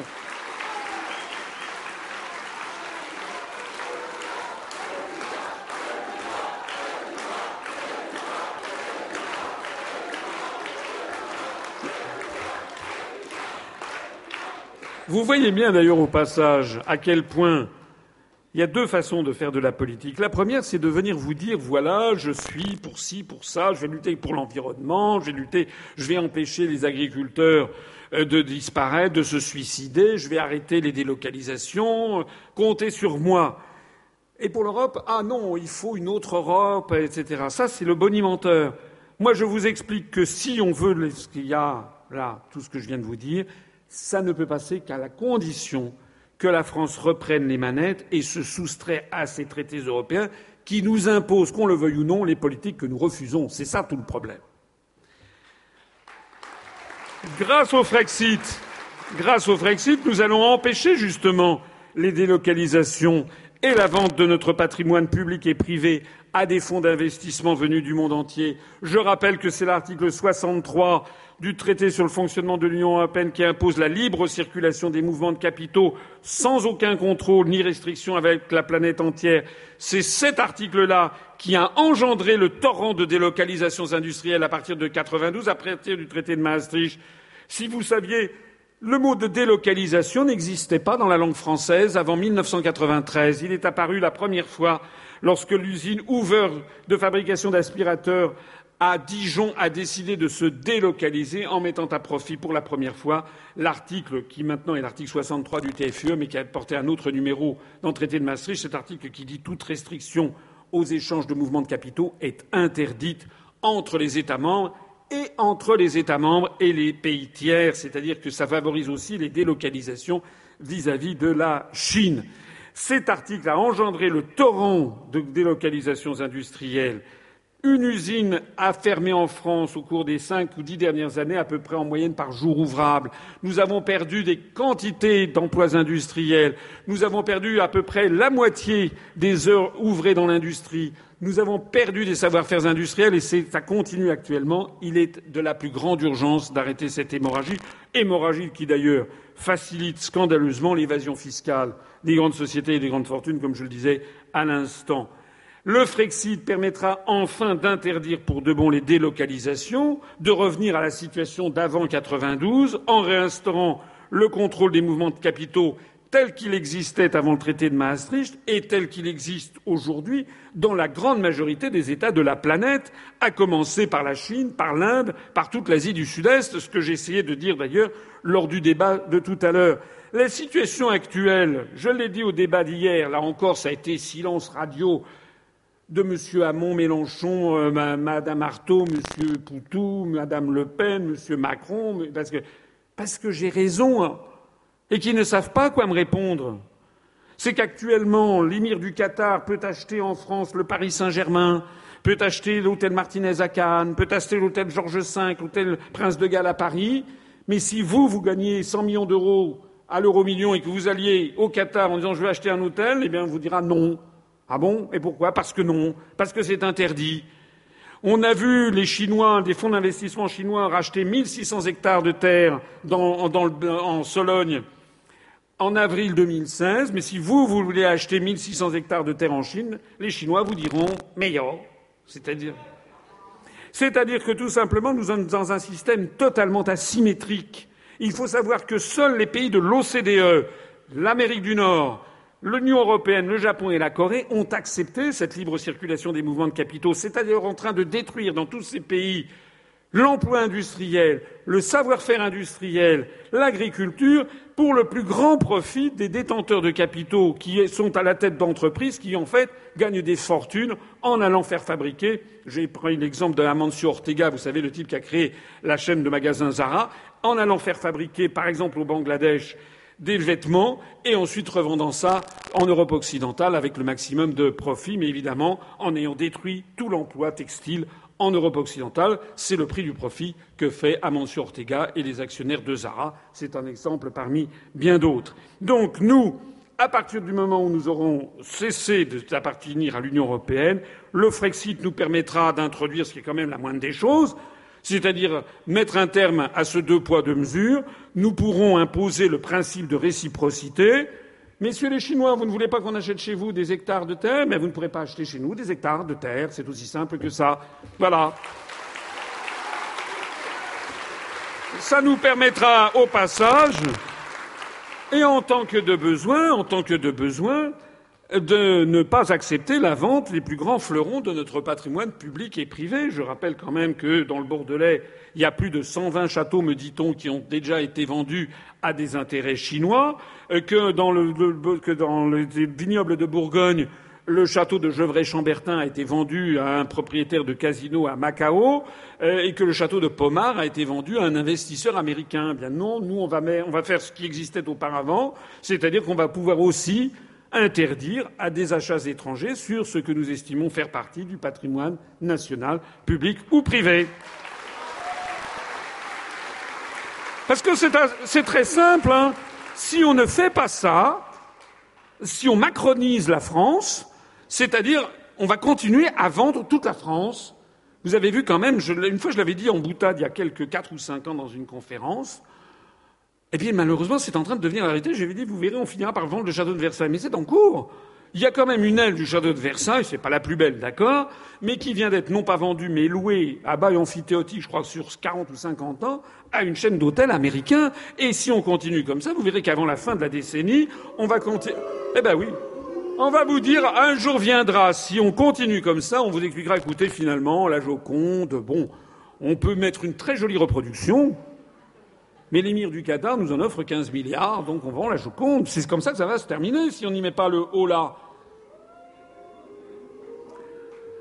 Alors, grâce au Frexit, nous allons aussi défendre efficacement et sérieusement l'environnement. Parce que la mondialisation, le libre-échange total, ce système des délocalisations industrielles imposées par les traités européens, ça revient à quoi en définitive? Ça revient à faire fabriquer à 15 000 kilomètres de là ce que l'on pourrait fabriquer près de chez soi. C'est-à-dire les chaussures, les meubles, les jouets, les ordinateurs, les produits bruns, les produits blancs, etc., les textiles. Tout maintenant va être fabriqué en Chine c'est-à-dire que nous avons d'abord on fait fabriquer ça dans un pays avec des très bas coûts sociaux, salariaux et environnementaux. Mais en plus de ça, il y a de ces norias permanentes de transport entre la Chine et, le Havre ou Rotterdam. Je ne sais pas si vous savez qu'il y a eu une course autour du monde là en catamaran il y a un mois et demi. D'ailleurs, c'est un Français qui a fait un triomphe. Et il paraît que lors de cette course en catamaran, il y a six des compétiteurs qui, dans l'océan Pacifique, ont heurté un conteneur qui, voguait entre deux eaux. C'est-à-dire que le Pacifique, le célèbre océan Pacifique, découvert par euh, Cook, Bougainville, Wallis, chanté par Victor Ségalen et Gauguin, le Pacifique est, en train de devenir une poubelle une poubelle. Vous savez qu'il y a cette espèce de maelstrom, là, ce continent de plastique qui se trouve au nord-ouest au nord-est du Pacifique, qui fait, je sais plus, 900 kilomètres de diamètre. c'est dément. On est en train de laisser à nos enfants, à nos petits-enfants, une planète absolument saccagée, un tas d'ordures. Et tout ça vient du modèle économique sous-jacent qui nous est imposé. Parce que, objectivement, c'est complètement délirant de fabriquer une paire de chaussures à Shanghai alors qu'on pourrait la fabriquer à trois kilomètres de Toulouse, non? Alors ce système permet aux grands groupes occidentaux de maximiser leurs profits en bénéficiant de normes sociales environnementales très inférieures, je l'ai déjà dit, c'est la fortune de Zara, mais pas que de Zara, de Carrefour, d'Auchan, etc. Ce système est aussi l'un des principaux responsables de la montée du chômage en Europe, parce qu'évidemment, ce sont des emplois qui sont perdus, qui vont à l'autre bout du monde, et de la détérioration de l'environnement planétaire. En rompant avec la logique de la mondialisation, le Frexit permettra enfin de commencer à protéger sérieusement la planète. Il ne s'agit pas que la France verse dans l'autarcie, bien entendu. On continuera, bien entendu, à commercer avec le reste du monde, mais nous aurons un libre-échange ciblé et une priorité qui sera donnée aux circuits courts, ne serait-ce que pour lutter pour l'environnement et pour la baisse du chômage.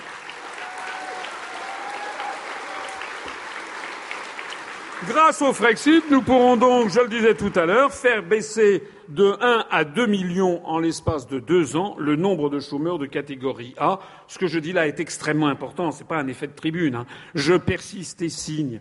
Si nous ne sortons pas de l'Union européenne et de l'euro, nous allons compte, il n'y a aucune raison que ça change d'ailleurs. C'est pas parce qu'on va vous créer des stages parking, des contrats emploi jeunes, des contrats travail patrie, des contrats je sais pas quoi, vous savez, ils ont c'est toujours la même chose. Ils viennent là, monsieur, monsieur Fillon, je l'entendais débiter, on, aurait, on serait cru 5 ans, 10 ans, 15 ans en arrière, nous allons créer. Comment est-ce que les gens font encore pour croire ces balivernes? Eh bien, nous allons créer un contrat redynamisation emploi avec de nouvelles fusions entre l'ANPE et puis les acidiques et puis Pôle emploi. Et je vais maintenant régionaliser ça pour donner plus de dynamisme. Et je vais créer des emplois. Mais qui peut croire à ces trucs-là?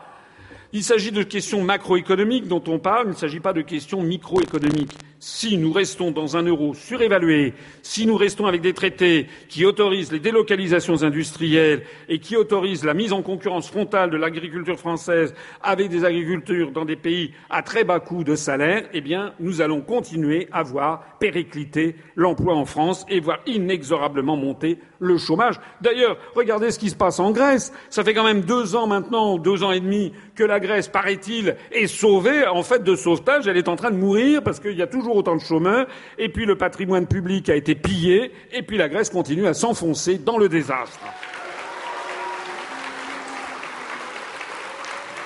Grâce au Frexit, nous allons préserver et renforcer nos services publics Je rappelle, ah oui, c'est vrai, je rappelle des, des noms des articles. Hier, il y en a quelques-uns qui ont commencé, semble-t-il, à ricaner un moment dans le débat parce que je citais des articles des traités.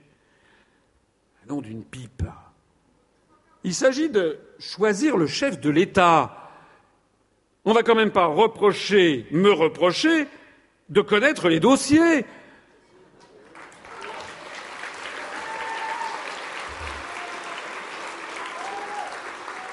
C'est comme si on reprochait à un, un commandant de bord d'un Airbus A380 de savoir piloter son appareil. C'est comme si on disait, mais non, non, non, il faut monter une, il y a une hôtesse qui est très bien, une hôtesse de l'air pimpante qui s'appelle Marine et qui va me prendre les commandes de l'avion. ne faisons pas de sexisme, ça pourrait être aussi un steward. Ça pourrait être un steward appelé, euh, appelé comment, appelé comment? Macron, un danseur mondain qui pourrait prendre les commandes du truc. Quand on voit le bilan, honnêtement, honnêtement, le bilan de M. Macron est un désastre.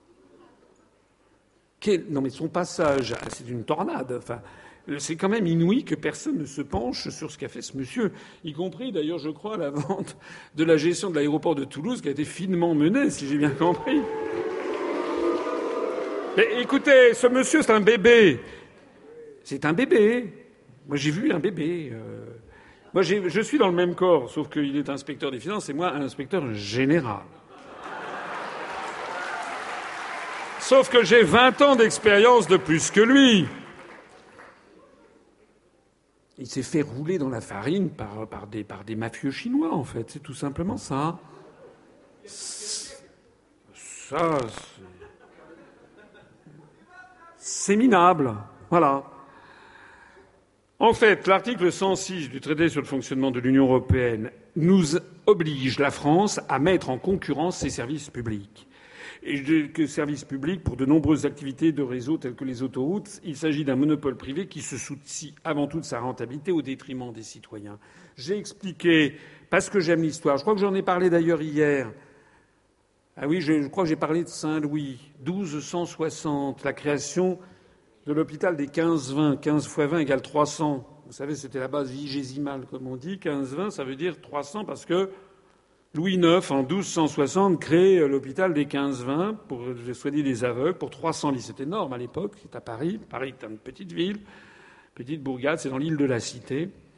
Et comme le rapporte son mémorialiste, qui était le confesseur de sa veuve, la reine Marguerite, qui écrit en 1303 un ouvrage où il rapporte les faits et gestes de Louis IX, et il dit qu'il avait donc créé cet établissement hospitalier où il était financé, où les, malades des yeux étaient soignés et euh, nourris, logés à demeure sur la bourse du roi, comme on disait à l'époque, c'est-à-dire sur le trésor public, sur la bourse du roi, sur la bourse du roi. C'est à partir de ça, c'était il y a 757 ans.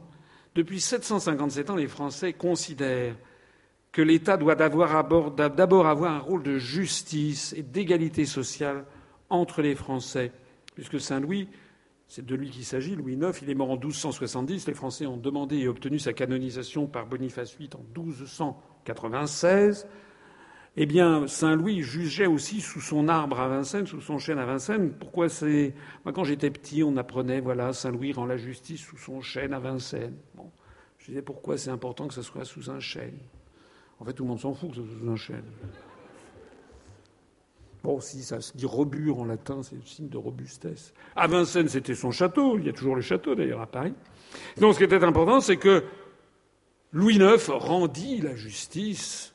C'est qu'il écoutait, c'est un autre de ces mémorialistes Joinville qui raconte ça, c'est qu'il écoutait un grand seigneur, je ne sais pas, le comte de Charolais, puis il écoutait des pauvres gens, des manants, puis il écoutait, puis il prenait, il avait un greffier, il lui dit, c'est lui qui a raison, le seigneur, lui, on va le mettre au trou.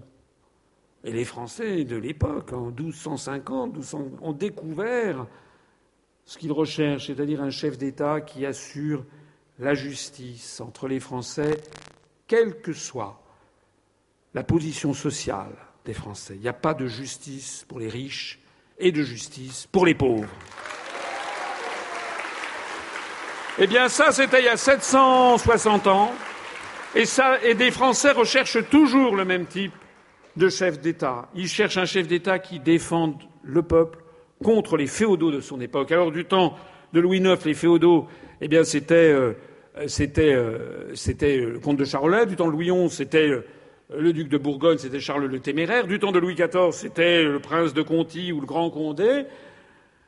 Du temps de Charles de Gaulle, c'était déjà les grands partis politiques et déjà les grandes oligarchies financières. De Gaulle qui avait dit la politique ne se fait pas à la corbeille, c'est-à-dire à la bourse. De Gaulle qui dénonçait les partis politiques comme étant justement des féodalités. Eh bien aujourd'hui, il faut que les Français élisent un chef d'État qui les défende contre les féodalités de notre époque, c'est-à-dire la Commission européenne, la Banque centrale européenne, mais aussi l'OTAN, mais aussi Goldman Sachs, JP Morgan, Natixis et toute l'oligarchie financière qui a mis la main sur le pays.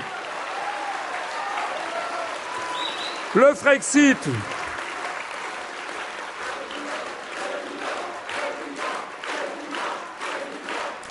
Le Frexit, le Frexit nous permettra de mettre un terme à la privatisation rampante de nos services publics et de renationaliser ceux qui déjà ont été privatisés. J'ai pris l'engagement solennel, et je le répète ici, de faire inscrire dans la Constitution française la liste des services publics non privatisables par nature. Ce sera EDF, GDF, la SNCF, la Poste, Orange, les autoroutes, TF1, TDF, toutes banques bénéficiant de fonds publics, la sécurité sociale pour tous les Français et les retraites par répartition. Tout ceci étant absolument interdit par les traités européens et notamment par le rapport des grandes orientations de politique économique que je ne cesserai de dénoncer pendant toute cette campagne électorale. Et puis, grâce au Frexit, nous allons donc défendre nos acquis sociaux et, rétablir notre démocratie.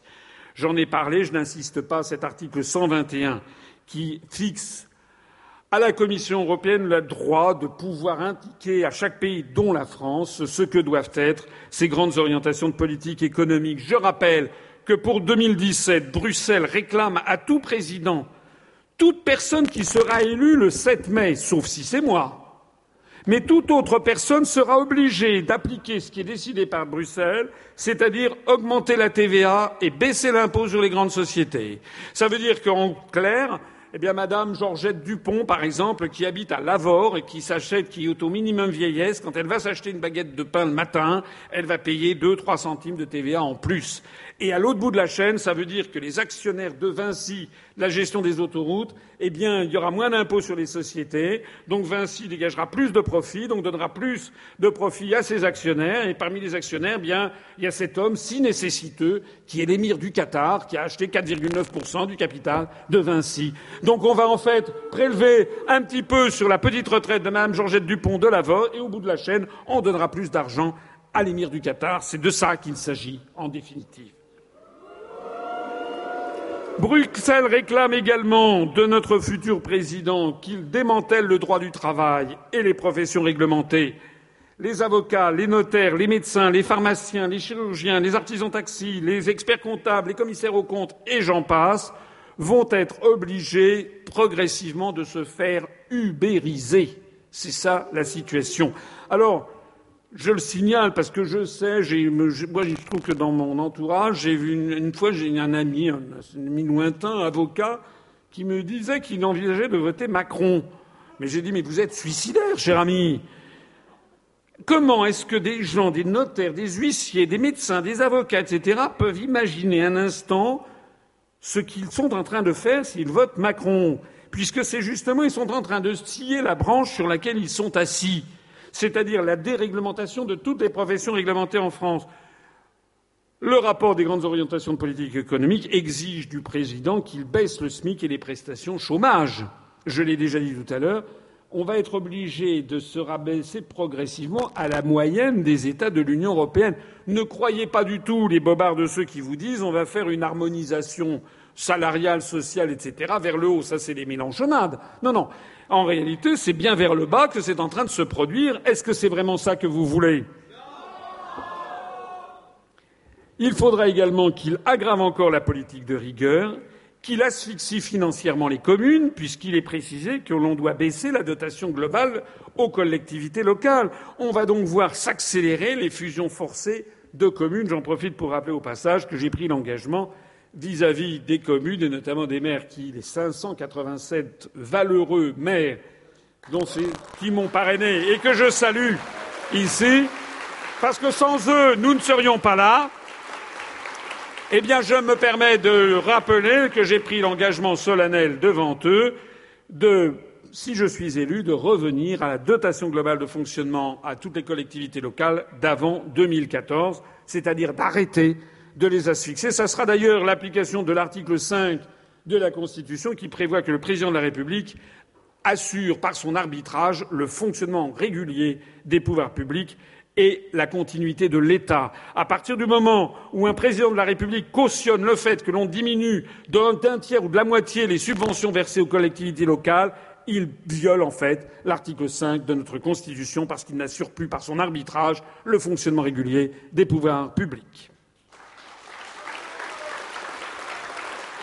Le Frexit permettra de reprendre en main notre destin collectif, d'appliquer notre programme et de retrouver notre démocratie, parce qu'à partir de ce moment-là, nous pourrons avoir des politiques de droite lorsque l'on vote à droite et des politiques de gauche lorsque l'on vote à gauche. C'est en fait ce que veulent les Français, c'est ce qui existait d'ailleurs en France à peu près jusqu'au traité de Maastricht, justement.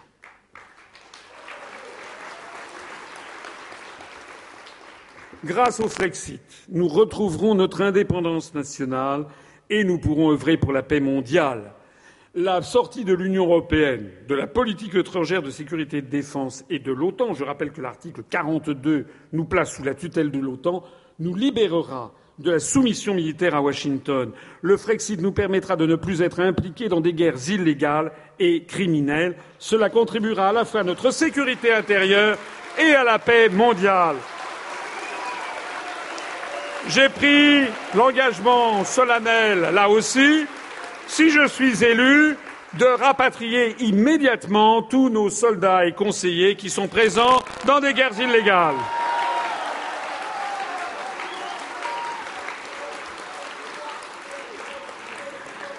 Grâce au Frexit, enfin, nous allons renouer avec la francophonie et tous les pays du monde. L'Union européenne enferme la France dans un espace artificiel qui postule que notre avenir passerait nécessairement par une fusion progressive avec vingt sept autres États, bientôt vingt huit, vingt neuf ou trente. Pourtant, nous n'avons ni histoire commune, ni langue commune, ni culture commune, ni échanges commerciaux, ni échanges familiaux, ni famille, ni intérêts communs avec la plupart d'entre eux, en tout cas bien moins que nous n'avons avec des pays de la francophonie. Je crois qu'il doit y avoir quelque chose comme 800 Finlandais. J'ai rien contre les Finlandais, hein. Mais il y a 800 Finlandais qui vivent en France. Alors qu'il y a des centaines de milliers, des millions de Français ou de franco-algériens, franco-tunisiens, franco-sénégalais, franco-gabonais, franco-libanais, franco, etc. L'évidence, c'est que la France a des liens avec la francophonie qui sont très largement supérieurs à ceux que nous avons avec des pays qui sont artificiellement rattachés à nous. Le Frexit, en mettant fin à cette chose artificielle, nous permettra de rouvrir la France sur l'ensemble du monde et de coopérer, entre nations sans distinction oiseuse, nocive, d'appartenance continentale, raciale ou religieuse. En fait, le Frexit assurera la résurrection de la France tournée vers l'universel, comme en fait les peuples du monde l'attendent. Alors, je voudrais dire que pour ceux qui me découvriraient ici, contrairement, parce que comme on ne sait pas comment me critiquer, il y a des gens qui ont trouvé la, parade. Ah, la seule chose qu'ils proposent, c'est de sortir de l'Union européenne. C'est ce qu'a dit d'ailleurs M. Pierre Gattaz. J'ai vu, là, il a fait une petite intervention un peu minable d'ailleurs je suis allé au MEDEF, j'ai eu la gentillesse d'aller au MEDEF, je leur ai expliqué comment fonctionnait l'euro. Et puis M. Gattas, qui regardait, qui ne m'écoutait pas et qui tapotait sur son, sur son téléphone, a fait une sortie en disant oui, que finalement, en boucle, je disais qu'il fallait sortir de l'Union européenne de l'euro comme si j'étais un imbécile et que la seule chose qui comptait, c'était ça et que je n'avais pas d'autre vue. Non, il y a tout un programme, je vous y renvoie, 190 mesures qui sont sur le site. Mais je rappelle que la plupart des mesures que je propose, il y en a la grande majorité qui relèvent d'un programme législatif que je ne pourrais mettre en œuvre que si nous avons la majorité aux élections législatives, comme d'ailleurs tous les autres. La différence entre moi et les autres candidats, c'est que moi j'ai un programme présidentiel qui s'occupe de la garantie de l'indépendance nationale, de l'unité nationale, des affaires étrangères et de la défense, puisque c'est le rôle du président de la République, et puis j'ai un programme législatif. Les autres, ils n'ont pas de programme présidentiel. Les autres, ils concourent pour être Premier ministre, en définitive. Ils ont des programmes en matière de santé, d'éducation, etc., qui sont tout à fait légitimes. Mais qu'est-ce qu'ils vont dire aux élections législatives en mai-juin Et quel est leur programme pour garantir aujourd'hui l'indépendance nationale et l'unité nationale? C'est quoi leur programme de président de la République? On l'ignore encore. Je rappelle que mon programme ne se limite pas au Frexit. Je vais rappeler notamment que je propose d'instaurer le référendum d'initiative populaire. Avec 500 000 citoyens signant une pétition, une question qui aura été, validée par le Conseil constitutionnel, qui aura vérifié la constitutionnalité Ensuite, elle sera soumise aux Français, elle s'appliquera à tout le monde, à commencer par le président de la République. J'ai vu d'ailleurs hier qu'un certain nombre d'entre eux, tous les candidats semblaient se rallier peu ou prou à cette histoire de référendum d'initiative populaire. Ils sont pour le référendum d'initiative populaire pour rendre la parole au peuple, mais dès qu'il s'agit d'avoir un débat avec onze candidats, il n'y a plus personne, ils partent en courant. Quelle est la crédibilité que l'on peut donner au sens démocratique de ces personnes? Je propose d'instaurer la reconnaissance pleine et entière du vote blanc avec révocation des candidats qui ne vous plaisent pas. Si vous avez à une élection des candidats qui ne vous plaisent pas, ben vous votez blanc. Et si le vote blanc arrive en tête, c'est un système qui existe en Suède ou en Uruguay, eh bien le vote est annulé, le scrutin en question est annulé, il est reporté de deux ou trois mois, et puis il on refait le scrutin, mais cette fois-ci, les candidats du scrutin annulé ont interdiction de se représenter.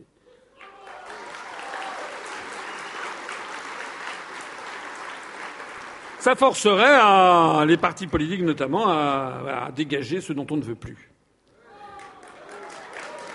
Je propose de démocratiser le Conseil constitutionnel pour que désormais les membres du Conseil constitutionnel ne soient plus choisis parmi les copains ou les coquins ou les amis politiques du président de la République, du président du Sénat et du président de l'Assemblée nationale.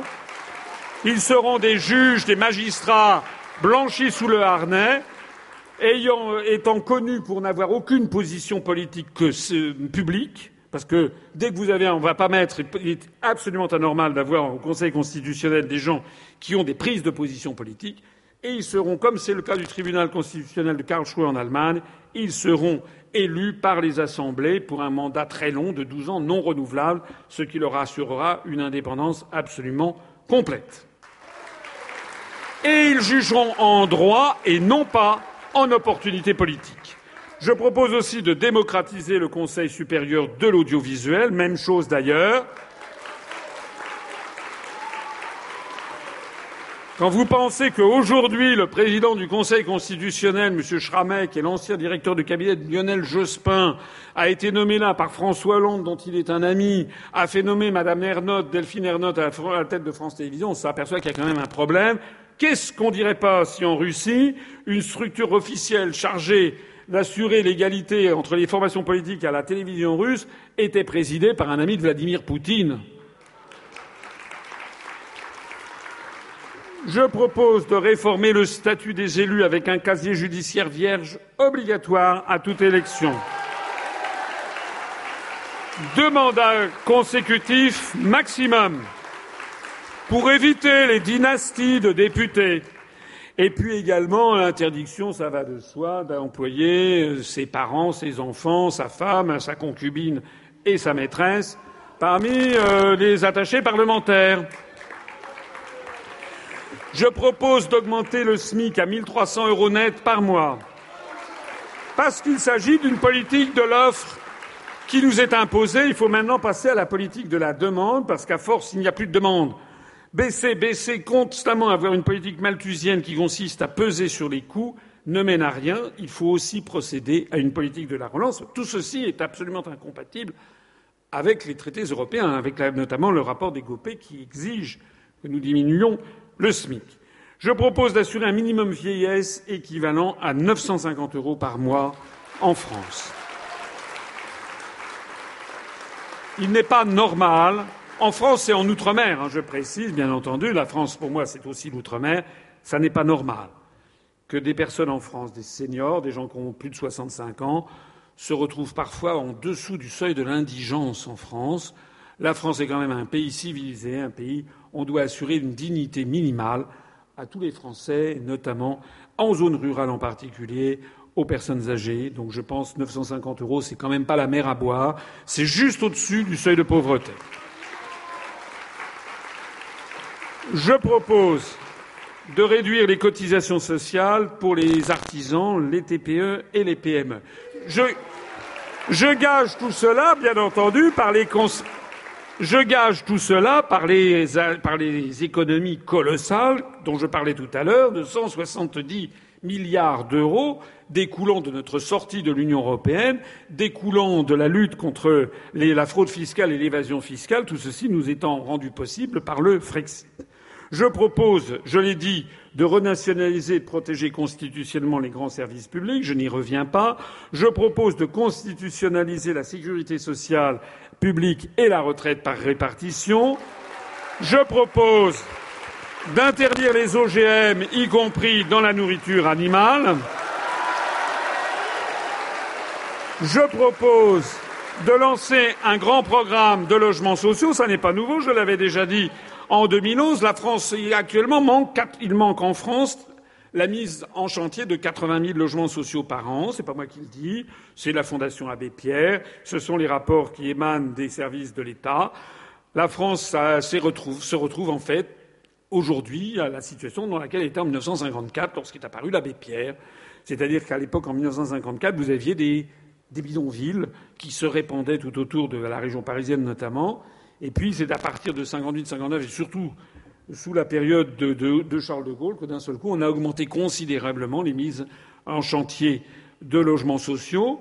Alors, on n'a pas fait que des choses bien. Il y a eu aussi des constructions de bars de HLM qui se sont révélées criminogènes dans les années 80.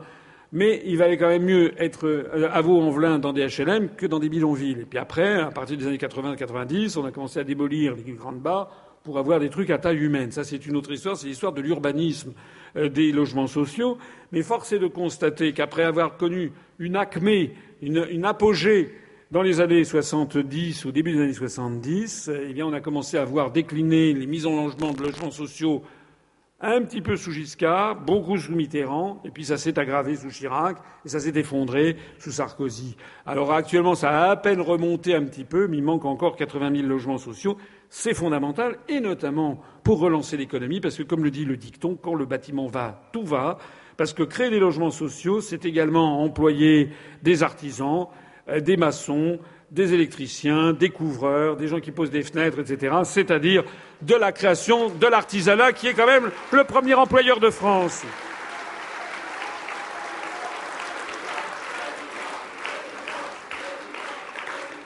Bon, il y a beaucoup d'autres choses. Je vous conseille d'aller voir notre nouveau site assino2017.fr qui est très bien fait. Je vous suggère d'aller vérifier pour voir tout ce que je peux dire sur des tas d'autres choses, parce que sinon j'aurais pas le temps de poursuivre. Je voudrais quand même ici prendre un petit peu de hauteur pour la dernière partie de cette présentation. Je voudrais insister sur la gravité des événements. Nous sommes en campagne présidentielle, c'est quelque chose la campagne de l'élection présidentielle. En proposant le Frexit, en fait, je vous propose quelque chose de grand. Je vous propose de renouer le fil de l'histoire de France qui a été interrompu en 1992 par erreur avec le vote du traité de Maastricht.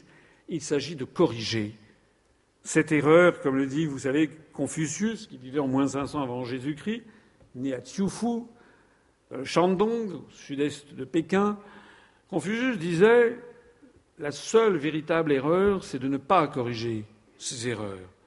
Ça arrive à tout le monde de faire des erreurs, des peuples peuvent faire des erreurs. Les Français ont fait des erreurs, une erreur en ratifiant en 92 le traité de Maastricht. Ils l'ont fait d'ailleurs dans des conditions de propagande énormes. Eh bien, il n'est pas trop tard pour corriger cette erreur On va renouer le fil de l'histoire de France. Je voudrais à ce propos ici faire un petit hommage audiovisuel qu'on va entendre dans un instant à quelqu'un qui, moi, a été un de mes maîtres à penser en politique. C'est en écoutant ça que je me suis, j'ai commencé vraiment à m'intéresser à la politique.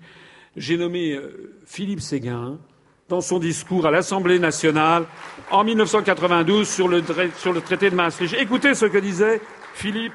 Ah ben non, ça c'est, excusez-moi. Avant Philippe Séguin, pardon.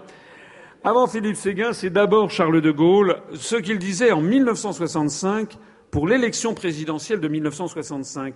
Écoutez-le quand il est interrogé justement sur l'Europe. Oui, c'est ce qu'on avait appelé, bien que vous n'ayez pas, je crois, prononcé la formule, c'est ce qu'on avait appelé l'Europe des patries à ce moment-là. Je n'ai jamais parlé d'Europe des patries. C'est comme l'intendance.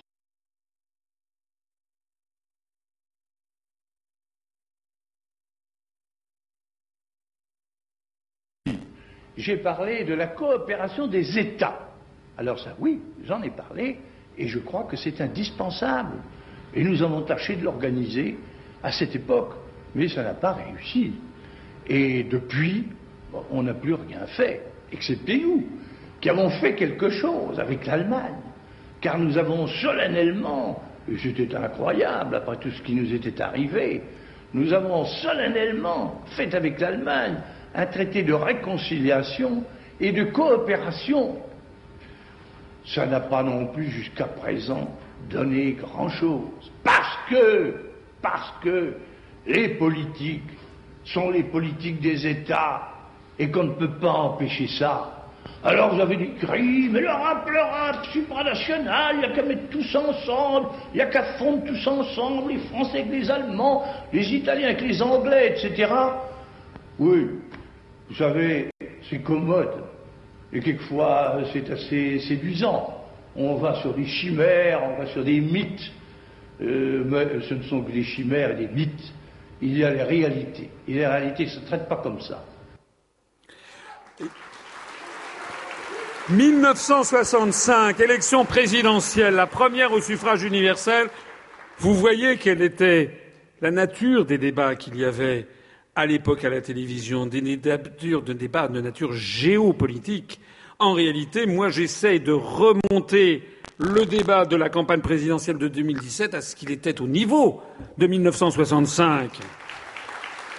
C'est autre chose que de parler de sujets qui sont importants peut-être pour certains, mais qui sont des sujets quand même relativement secondaires par rapport à la gravité. Il s'agit là de définir la destinée de notre pays. Vous voyez que De Gaulle insistait sur le fait que, en fait, à part les États, tout le reste, ce sont des chimères et des mythes. Ce discours n'a pas pris une ride depuis 1965. Et puis maintenant, je voudrais vous faire écouter Philippe Séguin en 1992, qui monte à la tribune de l'Assemblée nationale pour exposer l'objection d'irrecevabilité qu'il défendait à la ratification du traité de Maastricht. Je voudrais croire que nous sommes tous d'accord au moins sur un point, l'exceptionnelle importance, l'importance fondamentale du choix auquel nous sommes confrontés. Et je n'ai pas l'impression de me payer de mots. C'est en tout cas avec gravité que je viens inviter cette Assemblée à opposer l'irrecevabilité au projet de loi constitutionnelle qui lui est soumis, projet que le gouvernement nous présente comme préalable à la ratification des accords de Maastricht, négociés le 10 décembre 1991 par les chefs d'État et de gouvernement des pays membres des communautés européennes et signé le 7 février dernier.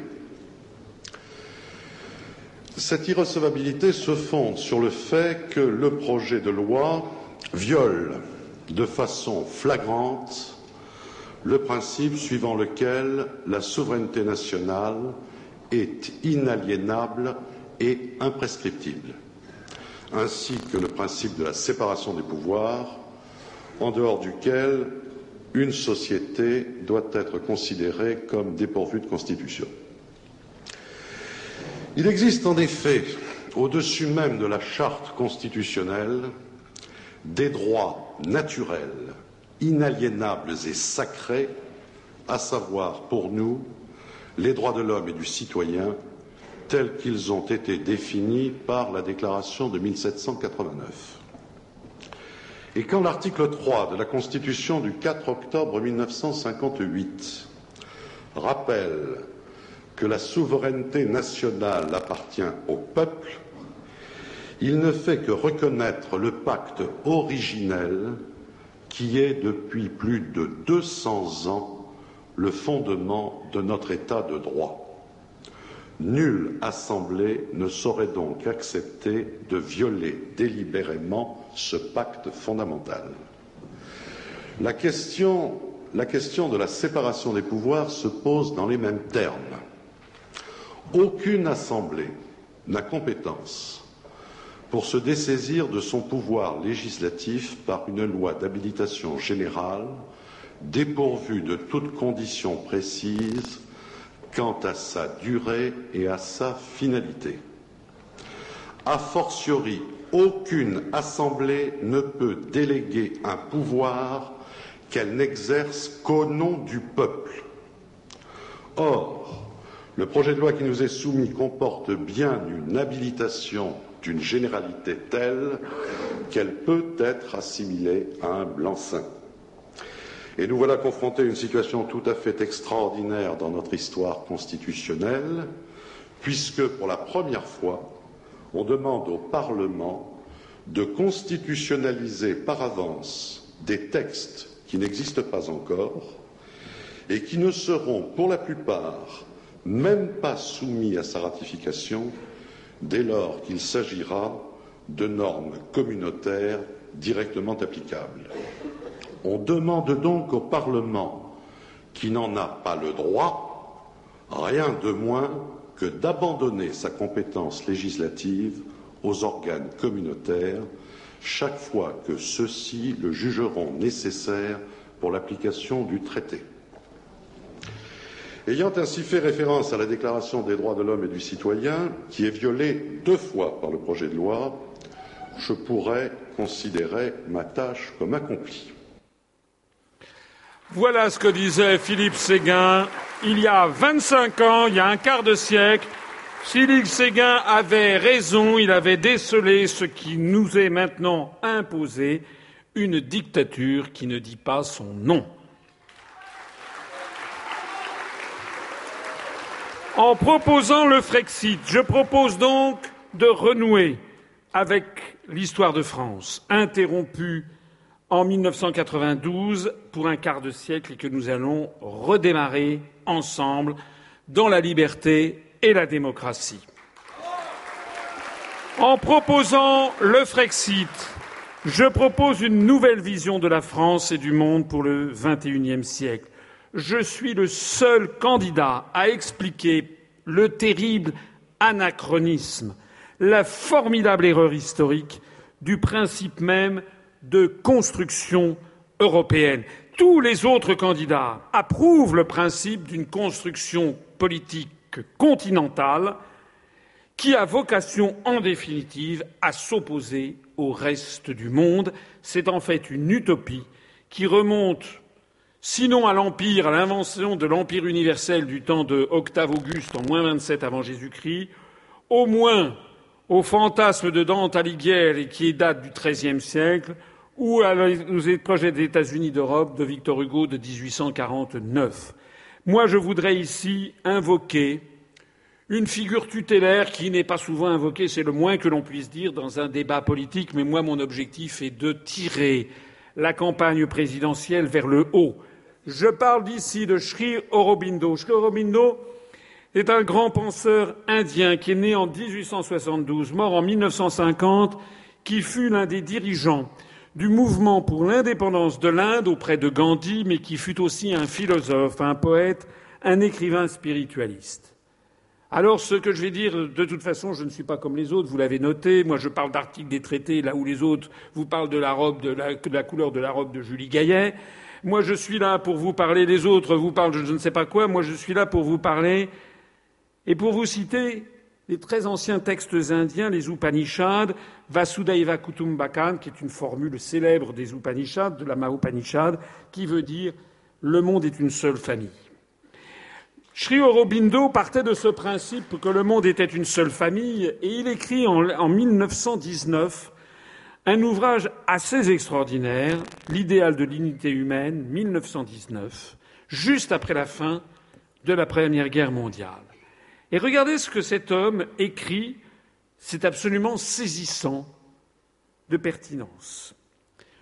Il parle des États-Unis d'Europe, du projet, parce qu'après 1918, il y a notamment le pacte entre Aristide Briand, vous connaissez cette histoire.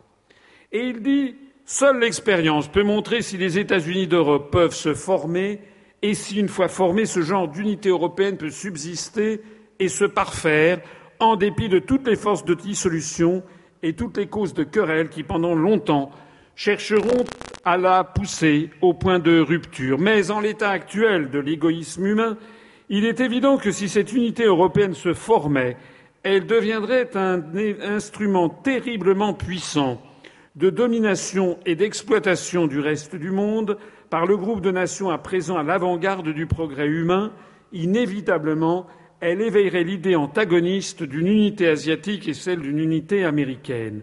Or, même si le remplacement des petites unités nationales actuelles par des groupements continentaux marque un certain progrès vers l'union finale de toute l'humanité, leur formation, cependant, entraînerait des cataclysmes d'un genre et d'une étendue qui éclipserait la dernière catastrophe, celle de 14-18, et pourrait bien réduire à néant les espoirs de l'humanité au lieu de rapprocher leur accomplissement.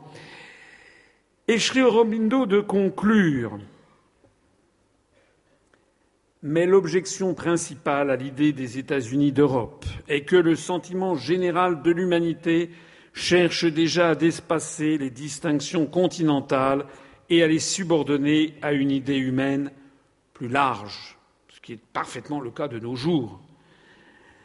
De ce point de vue, une division sur des bases continentales serait peut-être une étape réactionnaire du genre le plus grave et pourrait entraîner des conséquences extrêmement sérieuses pour le progrès humain. Par conséquent, si quelque ordre supranational nouveau doit se former tôt ou tard après le bouleversement actuel, il faudra que ce soit une association qui embrasse l'Asie, l'Afrique et l'Amérique autant que l'Europe, et essentiellement une organisation de la vie internationale composée de nations libres.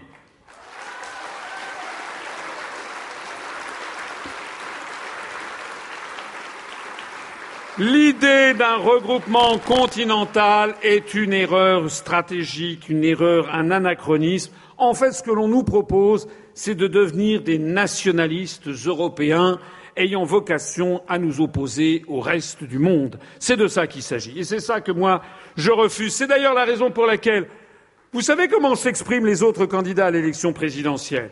Il s'exprime devant le drapeau de la République bleu, blanc, rouge, avec à côté le drapeau bleu aux étoiles d'or, qui est le drapeau, comme vous le savez, de la Sainte Vierge, mais au-delà de la Sainte Vierge, c'est aussi le drapeau, l'héraldique du Saint-Empire romain germanique des Ottoniens du Xe siècle après Jésus-Christ.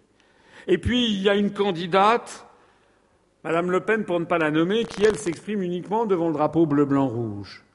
Eh bien, moi, je m'exprime devant trois drapeaux, le drapeau bleu, blanc, rouge, celui de notre République, de notre patrie bien aimée, mais aussi celui de l'Organisation des Nations Unies, parce que nous, nous sommes en faveur d'un ordre international composé de nations libres, comme le recommandait Sri Aurobindo, c'est-à-dire des nations libres, quelle que soit leur taille, à égalité de droits et de devoirs, tout acteur du système international, et je le flanque également du drapeau de l'Organisation internationale de la francophonie, puisque la France, si elle a des liens à travers le monde plus spécifique, ce sont justement ces liens avec les pays de la francophonie.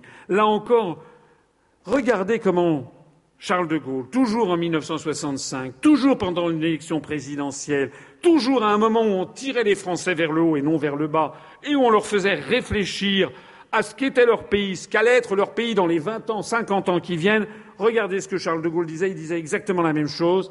En fait, la France n'a pas à se limiter dans une solidarité continentale. Le rôle de la France, c'est un rôle de travailler avec l'ensemble des pays du monde, l'ensemble des nations libres. La France doit être universelle. Écoutez le fondateur de la Ve République. Par conséquent, nous sommes obligés de prendre le monde comme il est et d'agir et de vivre dans ce monde-là. Alors, qu'est-ce que ça signifie? Ça signifie que la France n'a à s'interdire à elle-même aucune possibilité. La France est pour la paix. Il lui faut la paix. La France, pour renaître vraiment, pour se refaire et pour s'étendre, au sens le plus noble du terme, il lui faut la paix. Par conséquent, la France cherche la paix, cultive la paix, aide la paix partout. Comment? En étant en rapport avec tout le monde. Il n'y a aucune espèce de raison pour que nous excluions d'avoir de bons rapports avec ceci ou avec cela. Nous sommes les alliés des Américains et leurs amis, tant qu'il a l'air de subsister quelques menaces venant de l'Est sur l'Europe occidentale. Nous sommes également en termes de plus en plus étroits avec l'Europe de l'Est, parce qu'elle existe et parce qu'il n'y a aucune espèce de raison pour que nous ne prenions pas tous ces contacts pacifiques avec elle. Nous avons pris des contacts également pacifiques et étroits déjà assez avec la Chine. Nous en avons avec d'autres réalités du monde, comme l'Amérique latine, comme l'Afrique bien entendu, comme l'Inde, comme le Japon. Et pourquoi pas ce que nous appelons l'équilibre, qui va avec la paix, c'est un commencement de coopération internationale. Et c'est cela que la France cherche à aider. Et c'est pourquoi la France n'exclut les rapports, ses rapports avec qui que ce soit. Elle cherche à être en contact pratique, direct, fécond, avec tout le monde. Et elle l'est, figurez-vous. Je dirais même qu'actuellement dans le monde, si vous y faites attention, elle est la seule. Les Américains, tout puissants qu'ils sont, ne sont pas en bon terme avec tout le monde. Les Anglais non plus, pas encore. Les Allemands, je n'en parle pas. La Russie soviétique, ce n'est pas certain. Nous, nous sommes ce pays-là. C'est conforme au génie de la France. Nous n'en sommes plus à la domination et à vouloir l'établir mais nous sommes le peuple fait pour établir, aider la coopération internationale. C'est ça notre ambition nationale aujourd'hui. Et faute de celle-là, nous n'en aurions aucune. Mais il nous en faut une. Et celle-là, nous l'avons. Elle est pour le bien de l'homme. Elle est pour l'avenir de l'humanité. Et il n'y a que la France qui puisse jouer ce jeu-là. Il n'y a que la France qui le joue.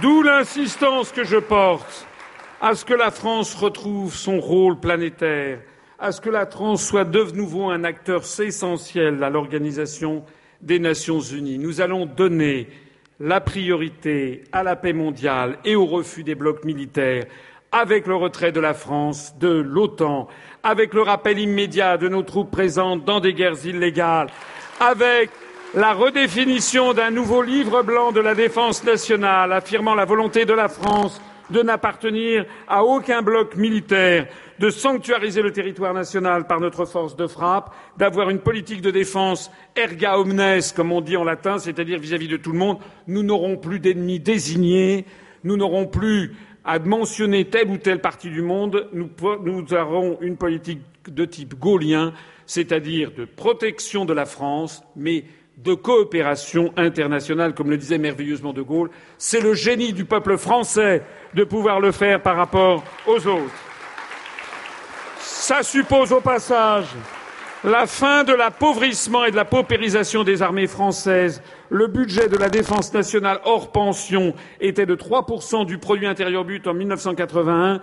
Il est tombé à 1,6% du produit intérieur brut de nos jours. J'ai pris l'engagement solennel, je l'ai dit d'ailleurs hier, j'ai été ensuite suivi par tout le monde, Fillon, etc. Ils, ils, me sont suivis, ils l'avaient jamais mis dans leur programme.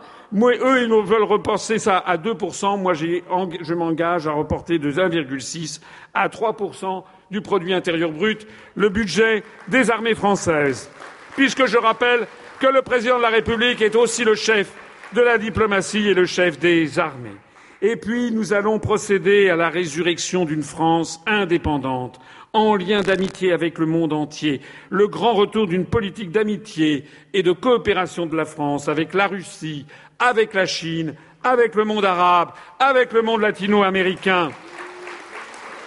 Nous allons nous soustraire à la domination de l'OTAN. Nous ne serons plus le satellite de Washington. Nous ne serons plus le supplétif des armées américaines. La France redeviendra le porte-parole de la liberté des peuples du monde, avec la volonté de redonner tout son pouvoir à l'ONU conformément à sa charte fondatrice. Nous mettrons la fin de la France-Afrique et le développement d'une nouvelle ère de coopération égalitaire avec les pays d'Afrique pour une politique planétaire, pacifiste et réfléchie, veillant à donner à l'espace francophone mondial sa dimension politique et non alignée. Priorité à l'universel, avec, je proposerai le transfert de l'UNESCO de Paris à Strasbourg, dans les locaux laissés vacants du Parlement européen, et je créerai un centre mondial de la concorde entre les civilisations à Strasbourg en réplique au projet funeste des néoconservateurs américains et de Samuel Huntington du choc des civilisations. Nous, nous créerons le centre de la concorde entre les civilisations et nous le situerons à Strasbourg, à côté de l'UNESCO, qui sera installé à la lisière du monde germanique et du monde latin. Et puis, je proposerai aux pays de la francophonie de s'installer justement dans le palais de l'UNESCO à Paris, qui aura été vidé puisque nous aurons transféré les 150 États de l'UNESCO à Strasbourg, si les pays de l'UNESCO sont d'accord, bien entendu. C'est une des filiales de l'Organisation des Nations Unies. Et devant ces locaux beaucoup plus petits de Paris, je proposerai la création d'un Parlement de la francophonie à nos partenaires, s'ils sont d'accord, bien entendu. S'ils ne sont pas d'accord, tant pis.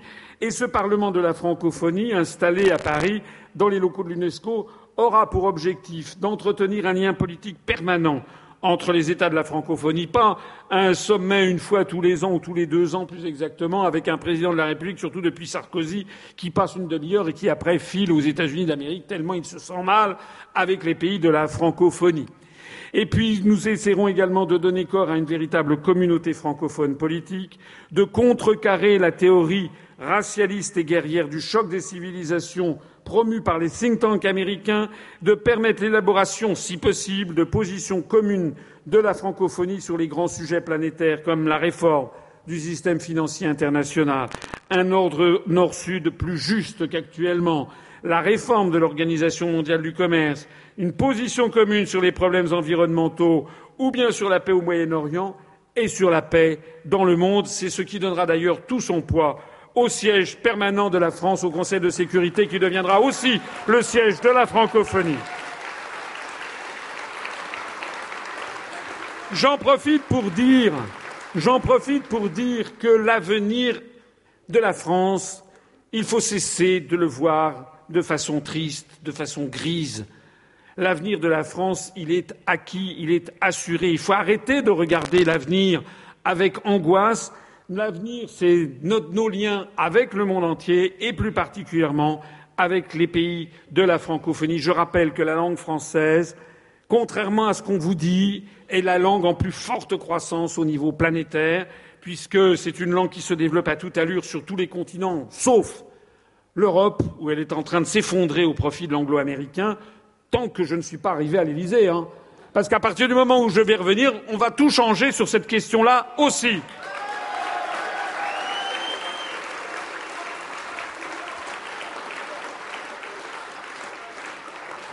La langue française est en pleine croissance au niveau planétaire et ça sera peut-être l'une des dernières cartes postales de cette présentation de mon programme. Je veux vous montrer qu'il y a une vie après la construction européenne et que notre avenir passe en particulier avec tous les locuteurs francophones en nombre qui vont grossir en centaines de millions et qui ont déjà commencé à grossir en centaines de millions au cours des siècles, au cours des, des 50 ans qui viennent qui vont faire de la langue française la deuxième ou troisième langue la plus parlée au monde et une langue qui sera une des principales langues de la planète. Elle l'est déjà. Elle est en train de gagner encore plus de place. C'est en partie, là que réside notre avenir. Je vais vous donner un petit peu un coup de morale en regardant cette petite vidéo que voici.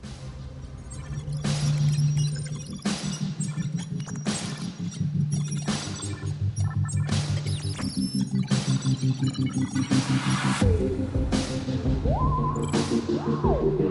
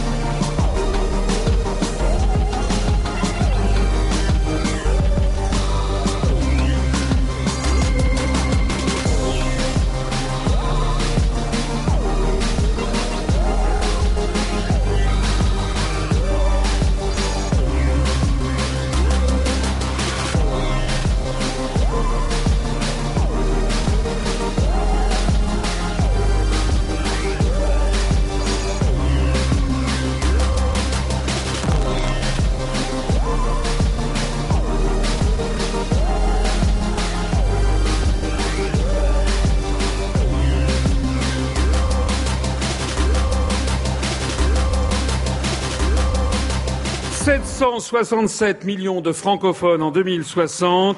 Oui, il y a une vie après la construction européenne.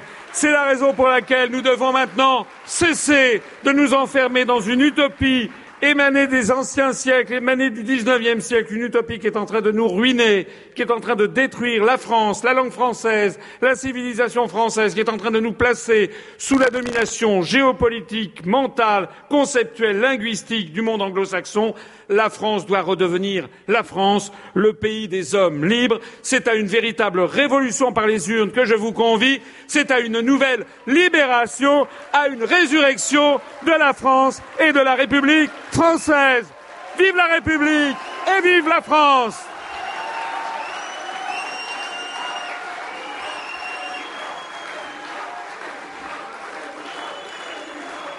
Vous êtes plus de 1000 plus de 1000 et vous êtes plus de 7000 à nous suivre sur Facebook et YouTube en ce moment même.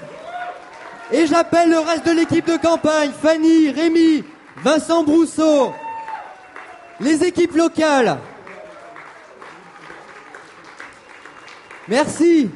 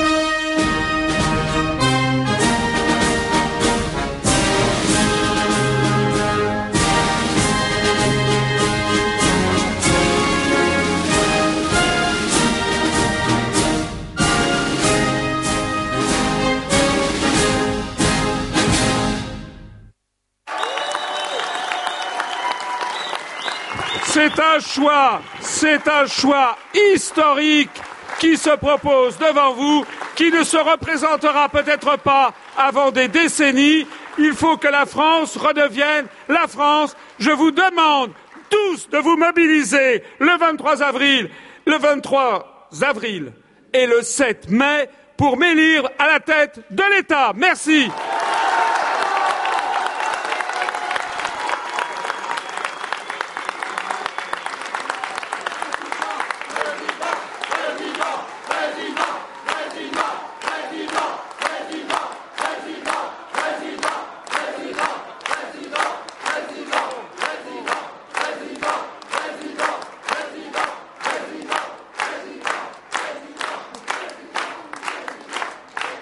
Et avant que nous nous quittions, je serai de- de- dehors d'ailleurs pour euh, serrer la main à, à tous ceux qui le veulent. Vous êtes très nombreux, il y a plus de 1000 personnes, je crois, ici, c'est ça. Et il y a également, comment? Vous serez là et plus de 7000 personnes qui ont suivi en ce moment sur, sur YouTube en direct. Donc, avant de nous séparer, que je puisse serrer les mains à tout le monde si les gens le souhaitent, mais ménager quand même moi un petit peu, eh bien, je voudrais remercier toutes les équipes qui sont derrière moi et qui ont tous œuvré pour le grand succès de cette réunion de Toulouse. Et puis un immense merci à toutes celles et entre vous qui sont venus ce soir. Merci et vive la République et vive la France